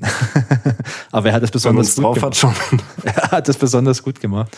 Und das ist auch eine solide dreistellige Anzahl. Und ich habe mich da mal durchgeklickt. Ich habe nicht jedes Spiel angeschaut, aber ich fand das echt bemerkenswert, was so hauptsächlich in den 90ern erschienen ist. Mhm. Ich war auf der Seite auch. Du kommst eigentlich nicht dran vorbei, ne? ja. wenn du ehrlich bist. Sobald du Werbespiele eingibst, landest du auf der Seite. Und natürlich im cultboy.com Archiv. Richtig. Da sind, glaube ich, über 300 noch was äh, Werbespiele aus der ganzen Welt gelistet und ich glaube auch runterladbar. Bei Cultboy kannst du die nicht runterladen, ähm, aber du kannst die ganzen Spiele oder sehr viele von denen gibt's auch bei archive.org. Da mhm. findet man sehr viele oder halt im Werbespielarchiv. Cultboy ist aber sonst, finde ich, immer eine super, super äh, Quelle, wenn man sich irgendwie mit Computerspielen, also so alten Computerspielen irgendwie beschäftigen will. Da schauen wir sonst für unsere Folgen auch immer nach und lesen so alte Artikel nach und alte Rezessionen aus Computerspielemagazin. Das ist echt ein super Projekt. Okay, ähm, also wie gesagt, The Last Eichhoff ist ein cooles Spiel, das sollte man sich wirklich mal angucken, weil es echt ein kleines Schmuckstück ist. Mhm. Es ist nicht meine Nummer eins, aber es ist eins von meinen fünf. Aber bei dir ist es ja sortiert und ich bin jetzt super gespannt, was deine Numero Uno ist. Pass auf, es ist nicht The Last Eichhoff, es ist ein Klassiker und vielleicht sogar das beste Werbeadventure, was jemals veröffentlicht wurde. Wieder von The Art Department 1996 und es trägt den Titel Dunkle Schatten 2 im Netzwerk gefangen. Ich weiß gar nicht, wie du dunkle Schatten nicht erwähnen konntest, nachdem der erste Teil schon so ein absoluter Klassiker ist. Naja, okay. Also ich beruhige mich nochmal ganz kurz. Worum geht's eigentlich? Erstmal, das Spiel war kostenlos und wurde auf einer CD verteilt, ähm, auf der beide Teile drauf waren. Somit konnte ich dann auch den ersten Teil nachholen. Und ich habe es damals ähm, im Sommerurlaub von der Nachbarstochter meiner Oma bekommen die hatte diese CD rumliegen und hatte dafür keine Verwendung. Und ich war damals am Hochpunkt meiner Point-and-Click-Adventure-Karriere angekommen und musste dieses Spiel unbedingt spielen. Es ist ein Spiel, was auch wieder dieses ähm, schöne Comic-Grafik ähm, hat, ähnlich wie bei The Enviro Kids und ähm, du hast auch wieder ein sehr einfaches Interface. Das heißt, unten in der kleinen Leiste ist dein Inventar abgelegt. Ansonsten kannst du die Aktionen wechseln durch einen Rechtsklick auf dem Spielbildschirm. Genau, und es ist der Nachfolger, wie schon erwähnt, von dem 1994 erschienenen Comic Point-and-Click-Adventure Dunkle Schatten. Was ist da passiert? Naja, es sollte ein Jugendtreff in den Ferien gebaut werden, ähm, allen voran mit Carsten Wegener, dem Protagonisten des Spiels. Aber nebenbei beschmieren Rechtsradikale die Schulmauern und zünden dann auch einen türkischen Laden an. Und ähm, ja, der Carsten geht der ganzen Sache auf den Grund. Und im zweiten Teil, da ist der Jugendtreff dann auch bereits schon gebaut und der Carsten geht schon zur Berufsschule und arbeitet in so einer Art Druckerei zusammen mit einer Gabi. Und ähm, der Großvater oder der Urgroßvater ähm, von der Gabi war ein ehemaliger jüdischer Bürgermeister der Stadt, in dem das Spiel eben stattfindet, und dessen Grabstein wurde mit Hakenkreuzen beschmiert. Und in der Berufsschule bekommt der Carsten dann auch irgendwie eine Diskette zugesteckt mit einem Spiel und dieses Spiel ist auch relativ rassistisch angehaucht. Ähm, ja, auf die Inhalte will ich gar nicht eingehen. So, und er folgt dieser Spur der Diskette und ähm, die führt ihn dann zu einem geplanten Anschlag auf einem Asylbewerberheim. Und das ist so die grobe Story von dem Spiel. Ähm, ich will nicht alles spoilern, aber dieses Spiel hat mich vor allem gekriegt mit wieder der tollen Grafik, der Musik. Es gibt keine Sprachausgabe, ähm, aber es hat dieses einfache Interface und es war einfach sehr, sehr zugänglich. Ähm, die Rätsel waren extrem cool. Ich erinnere mich vor allem gerne daran, dass man den Computer aufrüsten musste, was damals ja sowieso so ein äh, zentrales Thema in meinem Jugenddasein oh ja. war. Oder man musste auch ein Fahrrad aus drei verschiedenen Fahrrädern zusammenflicken.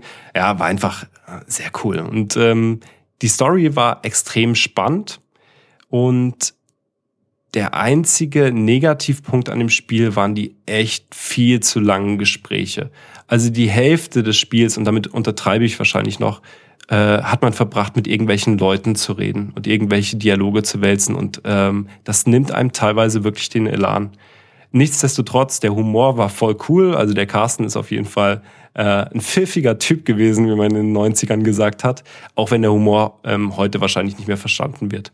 Ähm, das Thema Rechtsradikalismus hat mich damals überfordert mit elf Jahren. Ähm, also absolut. Ich hatte da noch keinen Zugang, ich wusste nicht so wirklich, was das ist und trotzdem musste ich mir ellenlange Dialoge anhören ähm, zu dem Thema. Ich konnte es trotzdem spielen, ich konnte es trotzdem durch, durchschaffen, das Spiel, aber ähm, ich glaube, das war noch ein bisschen zu früh damals für mich gefühlt. Naja, also mein absoluter Platz eins Und ich glaube tatsächlich, weil du ja vorhin angesprochen hast, dass das Telekommando oder das Beefy-Spiel vielleicht äh, sehr beliebt waren da draußen. Ich glaube tatsächlich, Dunkle Schatten ist das Spiel gewesen in der Community. Und das können uns die Leute, die diesen Podcast hören, gerne auch mal auf den Insta-Channel packen ähm, und uns erzählen, welche Spiele sie gefeiert haben oder eben bei euch auf dem Blog. Ja. Würde mich echt interessieren. Würde mich auch interessieren. Ich finde es spannend, dass wir die paar Jahre Altersunterschied haben, weil bei mir war es halt wirklich so, so 96, 97, 98, 99, das war so eine Zeit, da habe ich relativ wenig gespielt. Mhm. Und die Spiele, die davor rausgekommen sind, da habe ich sehr viel damals halt einfach gezockt.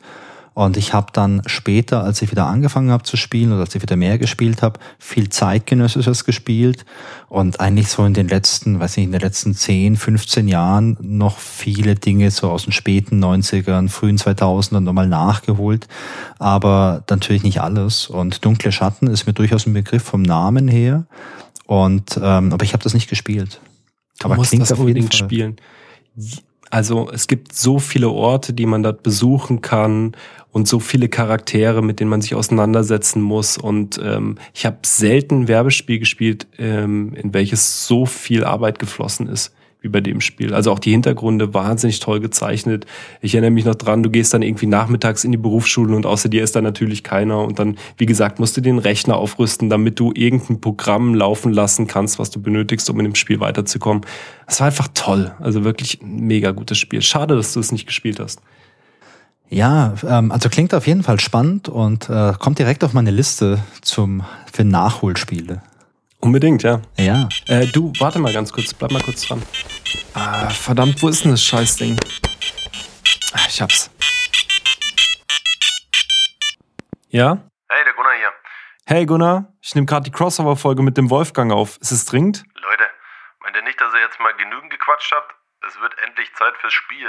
Hä? Welches Spiel denn? Ich schicke euch da mal was per ICQ. Hä? Wer bist du denn? Jörg Dreger oder was? Letzte Woche sagst du, du hast keine Zeit und jetzt machst du auf dicken Showmaster? Ja, ja, ist ja gut. Pass mal auf, ich schicke dir das einfach per ICQ, okay?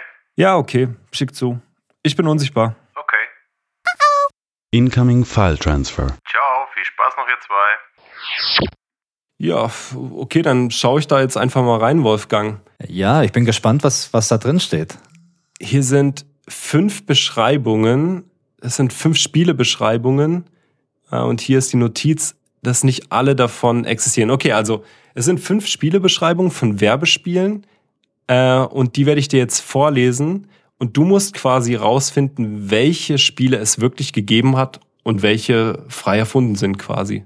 Das muss einfach sein. Überleg mal, was wir bis jetzt für Spiele hatten. Dein Hundespiel, was total realistisch ist. Da hat man gleich erkannt, das muss existieren. Oder Captain Zins, total realistisch. Also ich glaube, das ist einfach. Hast du Bock? Ich habe mega Bock. Okay, komm, dann let's go. Also, im Spiel Peter Maffeis Bikeflighter schlüpfst du in die Rolle eines waschechten Bikers, der mit seiner Harley über die Route 66 cruist und jeder Menge Fliegen ausweichen muss. Tatkräftige Unterstützung und jede Menge Motivation bekommt man hierbei von der deutschen Rockergröße Peter Maffei. Mit so Sätzen wie Weich doch einfach den Fliegen aus, du Depp oder jetzt mit etwas Abstand und einem Augenzwinkern und dann klappt das wunderbar. So an dich die Frage, Wolfgang. Gab es dieses Spiel oder ist es frei erfunden? Also die Beschreibung, die hat mich total gecatcht. Kannst du mir nochmal sagen, wie das Spiel geheißen hat? Das Spiel hieß angeblich Peter Maffeis Bikeflighter. Also klingt auf jeden Fall realistisch. Ähm, wobei, also die Beschreibung an sich klingt realistisch bis zu einem Punkt. Wenn es wirklich ein Peter Maffei Spiel gäbe, dann wäre mindestens im Titel und in der Beschreibung Tabaluga dabei. Denn Peter Maffei macht seit 50 Jahren nichts ohne Tabaluga und deswegen glaube ich, das Spiel gibt's nicht. Auflösen tun wir natürlich am Ende. Wir kommen mal zur zweiten Beschreibung. Okay. Abenteuer im Dixieland ist ein weiterer Moorhuhn-Klon der Firma Toy Toy und Dixie Sanitärsysteme GmbH. Anders als beim großen Vorbild, also dem Moorhuhn, werden hier allerdings keine Hühner, sondern Kackhaufen abgeschossen. Das klingt nach einem absoluten Scheißspiel. Absolut. nee, kann ich mir nicht vorstellen. Moorhuhn. sind aber nur fünf Spiele, die ich dir vorlese. ja, aber Moorhuhn-Klon mit Dixie-Toiletten und, und kleinen Scheißhaufen. Boah, nee. Hätte man spielen müssen eigentlich, ne? Das wäre nicht Also das hätte ich gekannt. Also das wäre genau mein Ding gewesen. Genau, da wäre ich die genaue Zielgruppe gewesen, glaube ich. Nee, glaube ich nicht. Ist eingeloggt, nehme ich mit. Und dann würden wir auch schon zu Beschreibung Nummer drei kommen. Okay. Ähm, Rush to Resist ist ein Jump'n'Run-Spiel, das vom Bundesministerium für Gesundheit rausgebracht wurde. Der Spieler schlüpft in die Rolle eines jungen Erwachsenen, der auf dem Weg zum Club ist. Während des Spiels muss der Spieler Heroinspritzen, Kokspuren und Marihuana-Rauchwolken ausweichen, die ihm den Weg versperren und ihn verlangsamen können. Gab's das oder nicht? Mm, Also eine deutsche Behörde und ein englischer Titel hätte ich erstmal gesagt nein, aber nachdem du jetzt beschrieben hast, um was es geht, das klingt so super deutsch, nach so Pädagogik und das erinnert mich total an den Aufklärungsunterricht zum Thema Drogen, den ich damals in der Schule hatte. Deswegen würde ich sagen, das Spiel gab's. Und so uncool waren die 90er jetzt auch nicht. Ne? So ein paar Anglizismen konnte man da schon mal loswerden. Okay, also das Spiel gab's deiner Meinung nach, Ja. ist auch eingeloggt. Dann sind wir schon bei äh, Spiel 4 und die Beschreibung ist mein absoluter Favorit. Es geht los. Beim Spiel Climber Cool Test Lab von Adidas musst du als David Beckham auf einem Laufband dafür sorgen, dass ein armer, gefesselter Pinguin nicht in ein Wasserbecken rutscht und dort von einem Killerwal gefressen wird. Ich würde es direkt spielen. Und ich hätte das gespielt, wenn es das gegeben hätte. Aber ich kann mir das nicht vorstellen.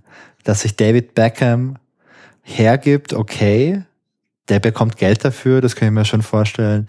Aber wenn es so ein Spiel gegeben hätte, dann gäbe es einen riesen Aufschrei von Peter, von Greenpeace, von irgendwelchen militanten Tierschützern. Ähm, kann ich mir nicht vorstellen. Und Peter Maffay wahrscheinlich. Und Peter Maffay, denn das mit dem Pinguin. ja, so das geht gar nicht, oder? Gut, dann sind wir auch schon bei der 5 angekommen. Ja. Pass auf. In Plan B, die Rettung von HRA Pharma, übernimmt der Spieler die Rolle eines Spermiums, das nach einer ungeschützten Geschlechtsverkehrssituation aus dem Körper der Frau fliehen muss, bevor die Pille danach eingenommen wird. Der Spieler muss Hindernisse wie feindliche Bakterien und Abwehrzellen überwinden und dabei auch noch verschiedene Power-Ups sammeln. Hm, Was für eine Situation war das? Es war eine ungeschützte Geschlechtsverkehrssituation. Boah, das ist eine schwierige Frage. Ich erinnere mich an ein Werbespiel, wo es um so ein Spermium ging. Ähm, ich hätte jetzt, ähm, ich könnte es aber nicht sagen, ob das das war, aber keine Ahnung. Da draußen gab es wahrscheinlich nicht viele Werbespiele mit so einem Thema. Deswegen würde ich sagen, ja, das gab's. Okay, Wolfgang, wir kommen zur Auflösung. Bist du bereit? Ich bin bereit. Beschreibung Nummer eins: Peter Maffeis Bikeflighter. Das Spiel gibt's tatsächlich. Deine Antwort war leider Nein, dieses Spiel gibt's. Absolut. Und ich glaube, es gab sogar einen Vorgänger, in dem du aber nicht Peter Maffei auf dem Motorrad warst, sondern ich glaube eine Fliege auf dem Motorrad und Peter Maffei ausweichen musstest. Gott. Ich weiß es nicht mehr oh. Gott. Äh, unwahrscheinlich, dass es so war, aber äh, irgendwie äh, sowas in die Richtung. Und wir kommen zur zweiten Beschreibung. Abenteuer im Dixieland. Du erinnerst dich, der Moorhuhn-Klon mit den Kackwürsten. Ja. Dieses Spiel gibt's tatsächlich. Nein. Ich habe es nicht gefunden zum Runterladen, aber es ist auf Cultboy gelistet und ähm, ja, Oh Gott. wir kommen zur dritten Beschreibung. Erinnerst du dich an Rush to Resist, dem Jump'n'Run-Spiel, wo man als junger Erwachsener Ja. den Heroinspritzen ausweichen musste? Nee, das Spiel gibt's nicht. Das hat Nein. sich der Gunnar selber ausgedacht. Oh Gott. Nicht so schlimm, wir haben ja noch eine vierte Beschreibung. Du hattest übrigens gesagt, dass es dieses Spiel gibt. Ne? Ich habe gesagt, das gibt's ja. Also das klang für, also ich habe es nicht gespielt, aber das klang für mich nach einem sehr plausiblen Setting für so ein Spiel, dass man diesen Heroinspritzen ausweicht und so. Sehr gut. Das war leider die dritte Niete schon. Ja. Mal gucken, ob du noch ein paar Punkte ergattern kannst. Ähm, Climber Cool Test Lab, also das Adidas-Spiel mit David Beckham und den Pinguin, der dann von dem Mach Killerball bitte nicht wird. schwach. Bitte mach Das Spiel jetzt gibt's nicht wirklich. schwach. Nein. Nein. Es tut mir so leid. Oh Gott. Oh Gott.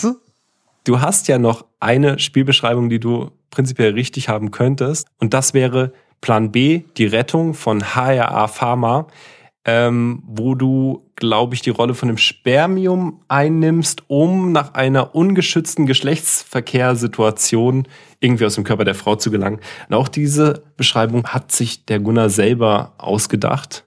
Furchtbar, oder? Wie schlecht ich bin. Das heißt, Wolfgang, leider, man muss es fast so sagen, du hast dieses Spiel zumindest nicht gewonnen. Aber da ich so ein großer Fan eures Podcasts bin ähm, und bei uns in der allseits beliebten Rätselrunde niemand leer ausgeht, habe ich auch für dich hier einen Trostpreis vielleicht. Und ich halte das jetzt mal hier in die Kamera. Es ist Im Netzwerk gefangen. Dunkle Schatten, das ist eine CD. Es ist die Original-CD ähm, des Werbeadventures Die Dunkle Schatten 2. Wow. Schatten 1 ist da mit drauf. Und das habe ich für dich ähm, irgendwo erkämpfen können und habe gedacht, äh, da du auch so ein großer Werbeadventure-Fan bist wie ich ähm, und du dieses Spiel ja nicht gespielt hast, anscheinend Sehr, sehr ähm, cool. freut dich das. Sehr gerne. Da merkt man wieder, es lohnt sich auch einfach mitzumachen, selbst wenn man keine Chance auf den Gewinn hat. Es lohnt sich trotzdem. Ja, und die Rätselrunde wird dadurch ja nur lustiger, wenn man äh, nicht alles auf Anhieb weiß. Ne? Aber mich schockiert immer noch das Peter Maffay-Spiel. Mich auch. Mich schockiert auch Peter Maffay nach wie vor. Und Tabaluga. Aber kennst du vielleicht noch irgendwie außergewöhnliche Werbespiele der 90er? Ja, ich habe noch ein paar Sachen mir mal angeschaut. Und zwar ähm, in den 90ern, da gab es auch, oder ja, in den 90ern, in den frühen 2000ern, da gab es auch einige Werbespiele fürs Militär. Und das fand ich ein bisschen, ja, ein bisschen schwierig, weil ich meine, ein Werbespiel für Beefy, okay, das ist halt eine ganz normale Werbung. Ich finde so Werbung für, für die Armee finde ich immer schwierig. Ähm, da gibt's verschiedene Sachen und ich will mal kurz ein paar Sachen klein, klein vorstellen einfach. Was ich ziemlich absurd fand, war äh, 1996. Da wurde für die United States Marine Corps ein Mod für Doom 2 entwickelt. Und zwar Marine Doom. Und die haben quasi, also es gab damals ja einen Haufen Mods für Doom oder für Doom 2. Und die haben halt quasi so ein Mod entwickelt, wo man dann halt auch in so einer Gruppe halt kämpfen konnte. Und es nicht gegen Monster, sondern halt realistisch irgendwo kämpfen konnte. Und die haben das verwendet, um ihre Rekrutierungen zu unterstützen. Also es war quasi wie so ein kleines Propaganda-Instrument. Fand ich ziemlich absurd, weil man halt, wie gesagt, hier so ein Mod entwickelt hat. Ähm, hatte ich vorher aber auch nie gespielt oder gehört. Was ich allerdings mal gespielt habe und auch kenne, das ist äh, America's Army. Das ist ein Mhm. Online-Shooter, der kam 2002 raus und der ist auch explizit dafür entwickelt worden, um halt auch Leute zu rekrutieren und um halt Leuten halt auch zu zeigen, wie cool das eigentlich bei der Army ist und was man da eigentlich macht. Hat damals, glaube ich, in der Presse auch ganz gute Bewertungen bekommen für Realismus. okay, kann man wahrscheinlich in dem Genre auch erwarten. Ähm, gibt's immer noch. Und ähm, wenn wir immer über so Armee und so sprechen, oftmals spricht man vor allem bei Computerspielen ja über die amerikanische Armee, in den ganzen Spielen, Call of Duty etc. sind wir irgendwie bei den Amerikanern. Aber die deutsche Bundeswehr, die hatte auch ein Werbespiel.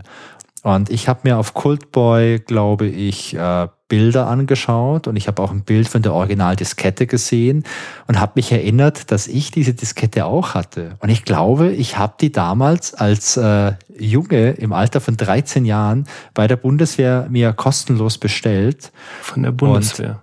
Kennst du das Spiel Helicopter Mission? Ja, na klar, ich habe das auch gespielt. Aber es ging da nicht um Ballern oder sowas, ne? Nee, nee, nee, nee, Spiel, nee. glaub ich, ich Das ist ja der Unterschied. Also bei America's Army, da geht's wirklich auch um Ballern und so weiter oder bei Marine Doom auch. Bei Helicopter Mission, Da geht es darum, dass man äh, quasi als Helikopterpilot bei der Bundeswehr anfängt und das ist eher so eine Art Geschicklichkeitsspiel. Also man hat so Missionen, dass man irgendwo hinfliegen muss mit, ne, mit einer hakeligen Steuerung und dann muss man äh, entscheiden, welchen Helikopter nehme ich jetzt für diese Mission. Mhm. Es gibt irgendwie Wind und so und ähm, ich habe es mal ganz kurz nochmal angespielt. Das ist schon ziemlich hakelig und macht eigentlich gar keinen Spaß. Das hatte so eine Pseudo-3D-Grafik, glaube ich, auch, ne? So 2,5D oder so? Ja, so, so 2,3 mhm. bis 2,5D ungefähr. Ja. Und was da aber ganz krass ist, äh, in dem Spiel werden laufend Texttafeln eingeblendet über die Bundeswehr und da werden dich auch so Dinge gefragt wie, Glaubst du, dass es gut ist, was die Bundeswehr macht? Kannst du musst dann drücken Ja oder drücken auf Nein. Also Nein-Knopf hatten sie da schon noch platziert. Ja, ich habe auf Nein gedrückt, es ist nichts passiert, aber es werden immer solche, solche Propagandatexte eingeblendet. Und jetzt als Erwachsener, da lache ich da so ein bisschen drüber und ich sehe es auch mit einer Distanz. Aber ich habe keine Ahnung, was ich im Alter von 13 darüber gedacht habe. Und für Kinder finde ich sowas schon echt ganz schön komisch. Okay, aber warum musste man auf die Knöpfe drücken. Also heutzutage würde ich sagen, da steckt ein Tracking dahinter, ja. Die gucken, was die Leute klicken, ähm, um irgendwelche Aussagen über das Zielpublikum treffen zu können. Aber damals, ich meine, was haben die mit den Klicks gemacht? Also zumindest haben die die, die nicht online ausgewertet. Eventuell ist es ja so, dass wenn man entsprechend hier draufdrückt, äh, dass dann vielleicht im späteren Missionsverlauf dir was anderes angezeigt wird, um dich hm. da vielleicht besser zu überzeugen. Also ich ja, habe es ich habe es jetzt nicht nochmal komplett gespielt, ich habe es mal eine Viertelstunde nochmal reingeschaut, aber das fand ich schon irgendwie ein bisschen strange. Cool, dass du das nochmal hochgebracht hast. Also jetzt kann ich mich auch sehr gut dran erinnern, ja. Ja, und ansonsten, ich habe nochmal geschaut, was sind denn so die ältesten Werbespiele, weil wir haben jetzt über die ganzen Sachen aus den 90ern gesprochen. Ist auch so mein, mein Fokus eigentlich. So ältere Sachen habe ich nicht gespielt. Es gab 1983 schon ein Werbespiel, und zwar das Spiel Cool Eight Man. Cool Aid, das ist ein äh, Erfrischungsgetränk aus den USA. Und dieses erste Spiel, äh, das erschien damals für ein Atari 2600, also als Steckmodul. Mhm. Hat dann auch was gekostet. Also das ist das Älteste, das ich gefunden habe. Und zu den 80ern gab es noch weitere Werbespiele. Aber nur in Amerika, oder? Ja, also in Deutschland habe ich nichts gefunden. So die jüngsten oder die ältesten Sachen, je nachdem, wie man sieht, in Deutschland, das waren die Spiele, über die wir jetzt auch gequatscht haben, die ja. so Anfang der 90er erschienen sind. Jetzt ist es so, dass es natürlich auch heute immer noch Werbespiele gibt. Und ähm, nicht mehr so viel wie früher. Man muss da ein bisschen mehr suchen. Es, wir hatten halt in den 90ern so diese große Masse mit den ganzen coolen Adventures und sonstigen Spielen. Aber es gibt auch heute noch so richtige kleine Perlen, die man entdecken kann. Vor einigen Jahren gab es zum Beispiel so ein kleines Racing-Spiel von Citroën, wo man ein bisschen rumfahren konnte. Das war ganz cool. Und im Jahr 2019 erschien das Spiel I Love You, Colonel Sanders. Das ist ein Werbespiel von KFC, von Kentucky Fried Chicken. Und der Colonel Sanders ist so der Gründer und die Werbefigur von KFC. Den kenne ich natürlich. Der ist auch auf den Buckets drauf, wenn du ja, genau. Genau. Äh, Chicken Wings bestellst. Okay. Genau. Ja. Und dieses Spiel ist ein Dating-Simulator. Also das Genre Dating-Simulation kannte ich eigentlich nicht so. Äh, ich habe mich da mal ein bisschen eingelesen. So Dating-Simulatoren, die kommen oft so aus dem asiatischen Raum, so aus Japan. Die sind oft auch so in diesem, diesem Manga-Style so ein bisschen gehalten. Und da geht's halt darum, dass man, äh, je nachdem, was es deine Zielgruppe ist, du lernst irgendwie Leute kennen, kannst dich durch ganz viele Dialoge durchklicken, kannst dann noch so ganz leichte Adventure-Elemente irgendwie wahrnehmen, keine Ahnung, kannst ein Geschenk kaufen oder irgendwas. Und das Ziel ist dann halt, ein Date mit jemand hinzubekommen. Es gibt da wohl eine ganz große Zielgruppe. Und in I Love You, Colonel Sanders ähm, ist man als Spieler oder als Spielerin ähm, bei so einer Kochschule oder bei so einer Art Kochuniversität. Und da soll man dann ein Date mit dem Colonel Sanders klar machen. Das ist das Ziel. Ich habe gelesen, dass das Ganze auch so ein bisschen äh, eine Parodie sein soll auf solche Dating-Simulatoren. Ähm, es klingt mega absurd. Es sieht auch mega absurd aus. Und das ganze Spiel, das gibt's kostenlos bei Steam. Also wenn ihr Bock habt auf A, Dating-Simulatoren oder auf Colonel Sanders, dann ist es sicherlich... Oder auf Chicken Wings. Oder auf Chicken Wings. Dann ist es sicherlich eine Sache, die ihr euch mal genauer anschauen solltet. Ich habe das parallel auch mal geöffnet. Also abgefahrene Grafik, auch voll dieser Anime-Touch. Ne? Ja. Sehr krass. Nee, kann ich auch noch nicht bis jetzt. Und Hast du das eine oder andere Date klar gemacht? Nee, ich hatte leider nicht so viel Zeit, um tief einzusteigen. Also ich habe es nicht geschafft, ein Date mit Colonel Sanders hinzubekommen. Aber vielleicht irgendwann in der Zukunft. Mal schauen. Ich werde mich auch mal probieren. Kann ja nicht so schwer sein. Ja, sehr cool. Ja, dann hätten wir es mit den Spielen. Hast du sonst noch irgendwas Interessantes zum Thema Werbespiele? Nee, aber ich bin im Zuge meiner Recherche über ganz viele Werbeadventure gestoßen, die ich unbedingt nochmal spielen muss und möchte. Ähm, ah, das werde ich wahrscheinlich auch tun. Ich habe mir die irgendwo weggeschrieben, habe die jetzt gerade nicht parat, aber äh, auf jeden Fall hat mich ja die Vorbereitung zu dem Podcast mit dir ähm, dazu motiviert, da auch nochmal näher reinzuschauen. Ja, das geht mir genauso. Also in der Vorbereitung und in der Recherche, da habe ich wirklich nochmal viele spannende Titel entdeckt. Und das Schöne an den meisten Werbeadventures ist ja, dass die nicht so extrem umfangreich sind. Also man hatte da nicht ein Commitment auf zehn Stunden, sondern vielleicht auf zwei Stunden. Und das ist auch mal perfekt für so einen regnerischen Sonntagnachmittag, um mal ein bisschen was zu spielen und auch was abzuschließen. Also so ein kleiner Happen einfach. Und es gibt viele richtig coole Spiele einfach. Also ich finde halt so unterm Strich, Werbespiele sind ein total spannendes Thema. Und wenn man es damals erlebt hat, dann kennt man es. Wenn man vielleicht ein bisschen jünger ist und das in seiner Kindheit, in seiner Jugend nicht so mitgenommen hat, dann hat man was Tolles, was man entdecken kann. Denn mhm. Werbespiele sind halt nicht so nervig wie Werbung in Spielen. Denn wir hatten es ganz am Anfang doch, dass so Werbung in Spielen, so irgendwelche Bannerwerbung oder so, sowas mega nervig ist. Und ja. ich fand halt, heute, wenn du Werbung hast, ist es halt irgendwas, was du siehst, was dich behindert, was dich stört. Und früher war das halt was, was Interaktives und das fand ich ziemlich cool einfach. Was dich ja im besten Fall auch unterhalten hat, ne? Ja, absolut. Und äh, ja, also Werbespielarchiv oder bei Cultboy sich das nochmal anzuschauen, ähm, findet ihr alles in den Show Notes. Ähm, das lohnt sich auf jeden Fall. Wo finden denn unsere Hörer Informationen zu euch oder wo können die denn bestenfalls ähm, euren Podcast hören? Ja, am besten bei uns auf der Website auf grobepixel.de. Da findet ihr alle Links. Da findet ihr auch den Link zu unserem RSS-Feed. Da findet ihr den Link zu unserem Instagram-Account. Da heißen wir auch grobepixel. Ähm, uns gibt's auch auf Twitter. Also der Christian, also der andere Christian, der kümmert sich da eigentlich immer drum. Da heißen wir auch grobepixel. Wir sind aber auch auf sonstigen Podcast-Plattformen unterwegs. Wenn ihr, keine Ahnung, eine Podcast-App habt oder bei Apple Podcasts irgendwie eure Podcasts hört, da könnt ihr einfach nach uns suchen. Findet ihr uns auch unter Grobe Pixel.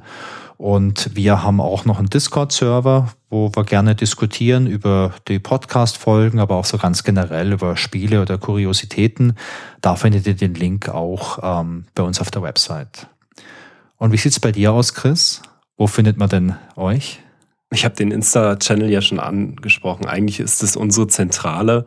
Ähm, der Accountname ist die underscore Schulhofbrenner und dort am besten einfach folgen und mitkommentieren. Da wird sicherlich auch den ein oder anderen Post zu dem Thema jetzt geben mit den Werbespielen, wo genug Platz ist äh, für eure Erfahrungen.